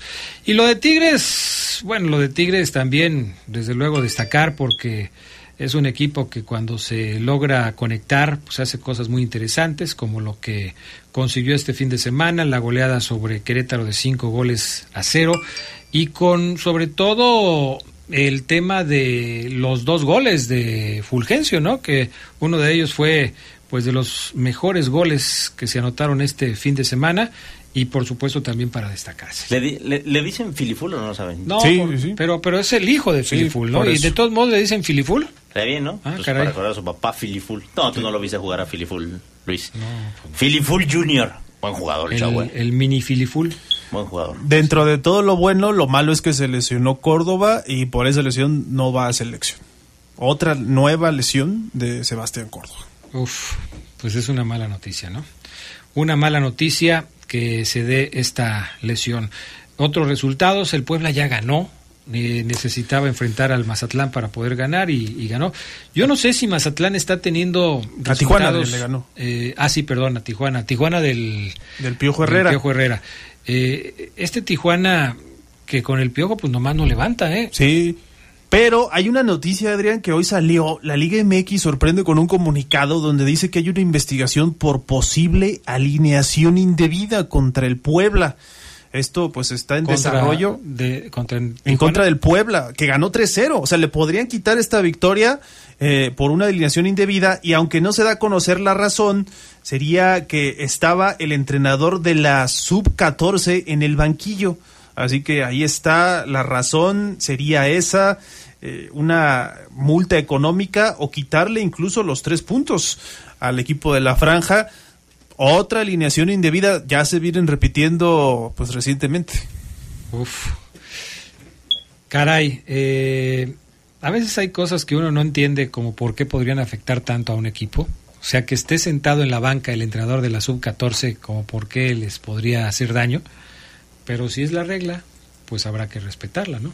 Totalmente. Entonces, pues ahí sí, quienes cometen el error de llevar a alguien, jugador, cuerpo técnico, directivo o lo que sea, a un lugar donde no tiene que estar, pues tiene que pagar las consecuencias. Increíble. El San Luis ha dejado de ser para mí una sorpresa para convertirse en una realidad. Le ganó dos goles por cero al Atlas con anotaciones de Bonatini y de Bilbao y se mantiene en la primera tab- en, la, en la primera posición de la tabla. Muy bien lo de San Luis, ¿eh? Muy bien, muy bien. Y, y luego el entrenador después de la, de la victoria dice, y nos faltan variantes, ¿eh? O sea, no hemos jugado todavía a nuestro mayor potencial. San Luis campeón del clausura 2023. Caray. ¿Tú ves no, de final no. Toluca San Luis? Juárez, Eh. San Luis. No, imagínate, Juárez, San Luis, la final. Juárez Me también. niego a creerlo, pero pues es una posibilidad. Ahora, también hay que entender que muchas veces estos equipos que tienen muy buenos torneos Les se desinflan al sí, final, sí, ¿no? sí. O sea, no sé si puedan quedar eliminados en la liguilla, si luego les juega, por ejemplo, el uno contra el eh, ya después en la en la liguilla final, no en contando el play-in, en el acomodo final te toca el 1 contra el 8 y el 1 es el San Luis y el 8 son los Tigres. Y resulta que los Tigres, que están acostumbrados a jugar este tipo de torneos, pues le dan en la torre al San Luis, que era la revelación y el mejor equipo de todo el torneo. O sea, suele suceder en el fútbol mexicano que este tipo de cosas pasen. Nadie le va a quitar a San Luis el superliderato si es que logra mantenerlo, yo lo dudo, estamos hablando de la fecha número 7, no es que no vaya a hacerlo, es que a mí me parece que será difícil que lo pueda mantener, pero en caso de que lo logre, habrá que ver cómo está la siembra final y qué tal le va contra equipos que suelen tener más experiencia en este tipo de cuestiones. ¿Cómo se llamaba el técnico de San Luis? Un tal Da Silva, ¿no? Sí, Gustavo da Silva. si que está estrenándose como técnico en la Liga MX. que era el asistente de Jardiné, como dice el Fafo, que es lo correcto decir. Bueno, eh, ¿cuántos entrenadores de primera vez han quedado campeones en la Liga MX? Este o siquiera llegar a una que- final, ¿no? Este es otro dato que luego juega en contra de los de los técnicos noveles en el campeonato mexicano. En fin, otro resultado de los que se dio este fin de semana, la victoria de Tigres sobre Santos 3 a 2. Buen victoria, buena victoria del equipo felino que logra finalmente también sacar un buen resultado. No, Adrián, ah, no, ese ya fue de la sí, semana sí, pasada, sí, sí. ¿verdad? Fue el 5-0 de Querétaro A Querétaro. a Querétaro, sí. El clásico joven no hablamos, Adrián, Venga. del Cruz Azul América. Yo, la verdad es que se vio uno de los mejores partidos del torneo, con todo y las controversias arbitrales, esa expulsión a Charlie ¿Sí era o no era la expulsión a Yo Charlie? creo que hay elementos para expulsarlo porque sí es un codazo. Y ya le habían sacado una roja a un jugador de Chivas la semana antepasada, si no me equivoco. Pero pues obviamente era el mejor de, de Cruz Azul y le cambió todo. Sí, sí, era, estaba jugando, estaba jugando mejor. ¿Pero Cruz era? Azul. Para mí no. ¿Por qué no? Porque era falta, sí. Tarjeta amarilla, sí. El árbitro la vio y la juzgó. El árbitro, y además no es codazo. Podría yo traerles aquí a un experto en MMA, en boxeo, y les diría, eso no es un codazo. Saben cuál es su codo, ¿no? Saben que esto no es codo, o esto es codo. Es el antebrazo. Antebrazazo es en el que le tira. Entonces, eh, para mí sí estaba mal juzgada porque el árbitro ya la, él la vio. O sea, y a él, a él lo llaman al bar. No tenía que ir al bar. A ver, es una falta que vio todo el estadio. Todos la vimos, porque además la toma estaba muy cerca. Todos la vimos. El árbitro la vio. ¿Quién lo manda al bar? Y le dice, ven, ven, ven, ven. ¿A qué va? Tú vas al bar cuando, cuando hay duda de que hay falta, de que no la vio el árbitro. Sí la vio. Y el árbitro la juzgó de amarilla. ¿Por qué no tuvo los, los pantalones para decirle a los del bar, sí, lo mismo vi que ustedes, para mí es amarilla. El árbitro novato, alguien le dijo es roja, lo echó. Se, se achicó el árbitro. El partido estaba muy bueno, Adrián. Muy bueno. Lo echó a perder el árbitro. Lo echó a perder, aunque el Cruz Azul reacciona en el segundo tiempo y con 10 no se ve mal. El América deja de hacer muchas cosas, se viene el 3-2 y un cierre bueno. Sí hubo 25 minutos del segundo tiempo muy aburridos porque pues América ya no jugó a nada, el Cruz Azul dijo, ok, ahorita, ahorita cierro con todo. El árbitro sí, yo creo que un árbitro de más experiencia no hubiera ido al bar y hubiera mantenido la amarilla Y hay- para tener el partido que estaba. Hay otra jugada sobre el final donde Escobar, ya amonestado, muy enojado, jala a Quiñones y no se atreve a mostrarle la segunda amarilla. Entonces dijo, Así es. ya lo castigué, ya para qué Así es. roja. Y era, y era doble amarilla. Y se pecharon, ¿no? Quiñones y Escobar se iban a dar un trompo, ¿eh? Bien, me gustó el partido, me gustó, me gustó. Me Por el gustó. trompo. No, por la intensidad, el- el- No, las es que tú propuestas. eres de los que les gusta el trompo. Los tacos gusta que sí, no, me gusta Escobar. Escobar hoy en día es mi jugador favorito en Cruz Azul, después de Sí, Charlie tiene Rodríguez. que ser de lo mejor que ¿Y tiene Jurado? Cruz Azul. ¿Y, Roto- ¿Y el golazo de Rotondi? Y Jurado se equivoca. Se equivoca dos veces, no, no, Jurado. todos los malditos días, Adrián, despeja Jurado. Todos los días. Y mete un despeje. No. ¿Cómo no, cómo no sentarlo? Mira, el chavo me cae bien. Pero Adrián, él, él- él dice a gritos, quiero banca. No, Gudiño lo estaba haciendo bien. Veracruz otra vez. Es Y increíble. hace rato que no, que no funciona. Es increíble. Bueno, llegamos al final del programa de hoy, amigos. Gracias, gracias Luis. ¿Algún saludo para toda la gente de tu colonia, para tu familia, para tu trabajo? Y gracias por haber estado con nosotros esta noche, ¿eh? No, este, les agradezco a ustedes por la invitación, este, muy entretenido los debates que se dan aquí. Eh, quiero mandar a saludar a mi tío que está trabajando en el transporte, se llama Luis Hernández, a otro tío que se llama este, Francisco, yo le digo Papá Pancho. Muy bien. y pues a todos los que nos escuchan, les mando un saludo y... Tu colonia, Ah, mi colonia, este, vivo cerca de la 10 de mayo, no soy de la 10 de mayo, pero por ahí... Ando. hasta allá. sí, Hasta allá va. y mando un saludote. Oye, este, ¿cuántos años de escuchar el poder del fútbol? Llevo dos años, dos años, porque mi tío Luis, el que anda cuando me llevaba al trabajo, Ujú. los Ahí te- sintonizaba. Él ahí- sí es fan, Fanático. fan, fanático. Bueno, pues un saludo para tu tío Luis. Y gracias por haber participado en esta dinámica del poder del fútbol. Ojalá que este pues que todos los que te escuchan se animen también para ser parte del programa, ¿sale? Sí, tonto el que no vino la otra semana. Está muy bueno aquí el debate. A ver, van a Muy hacer- bueno. La, van a fo- hacer el la saludo foto, la para foto. la Ya foto. para despedirnos. No, espérate, no, no alcanzas a salir. Permíteme. Ahí, ahí, sí. Si no me quieres meter o ceguera, pues también. Gracias, perfecto. Gracias, gracias Luis, gracias, mi estimado este Charlie Contreras, Omar Ceguera, gracias mi estimado Brian Martínez y gracias a, a Jorge Rodríguez Sabanero allá en el estudio de deportes. Que tengan buena noche, quédense en Yo sé que te acordarás.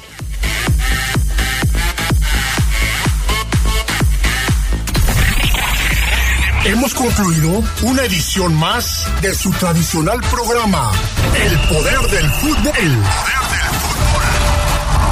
Hasta la próxima.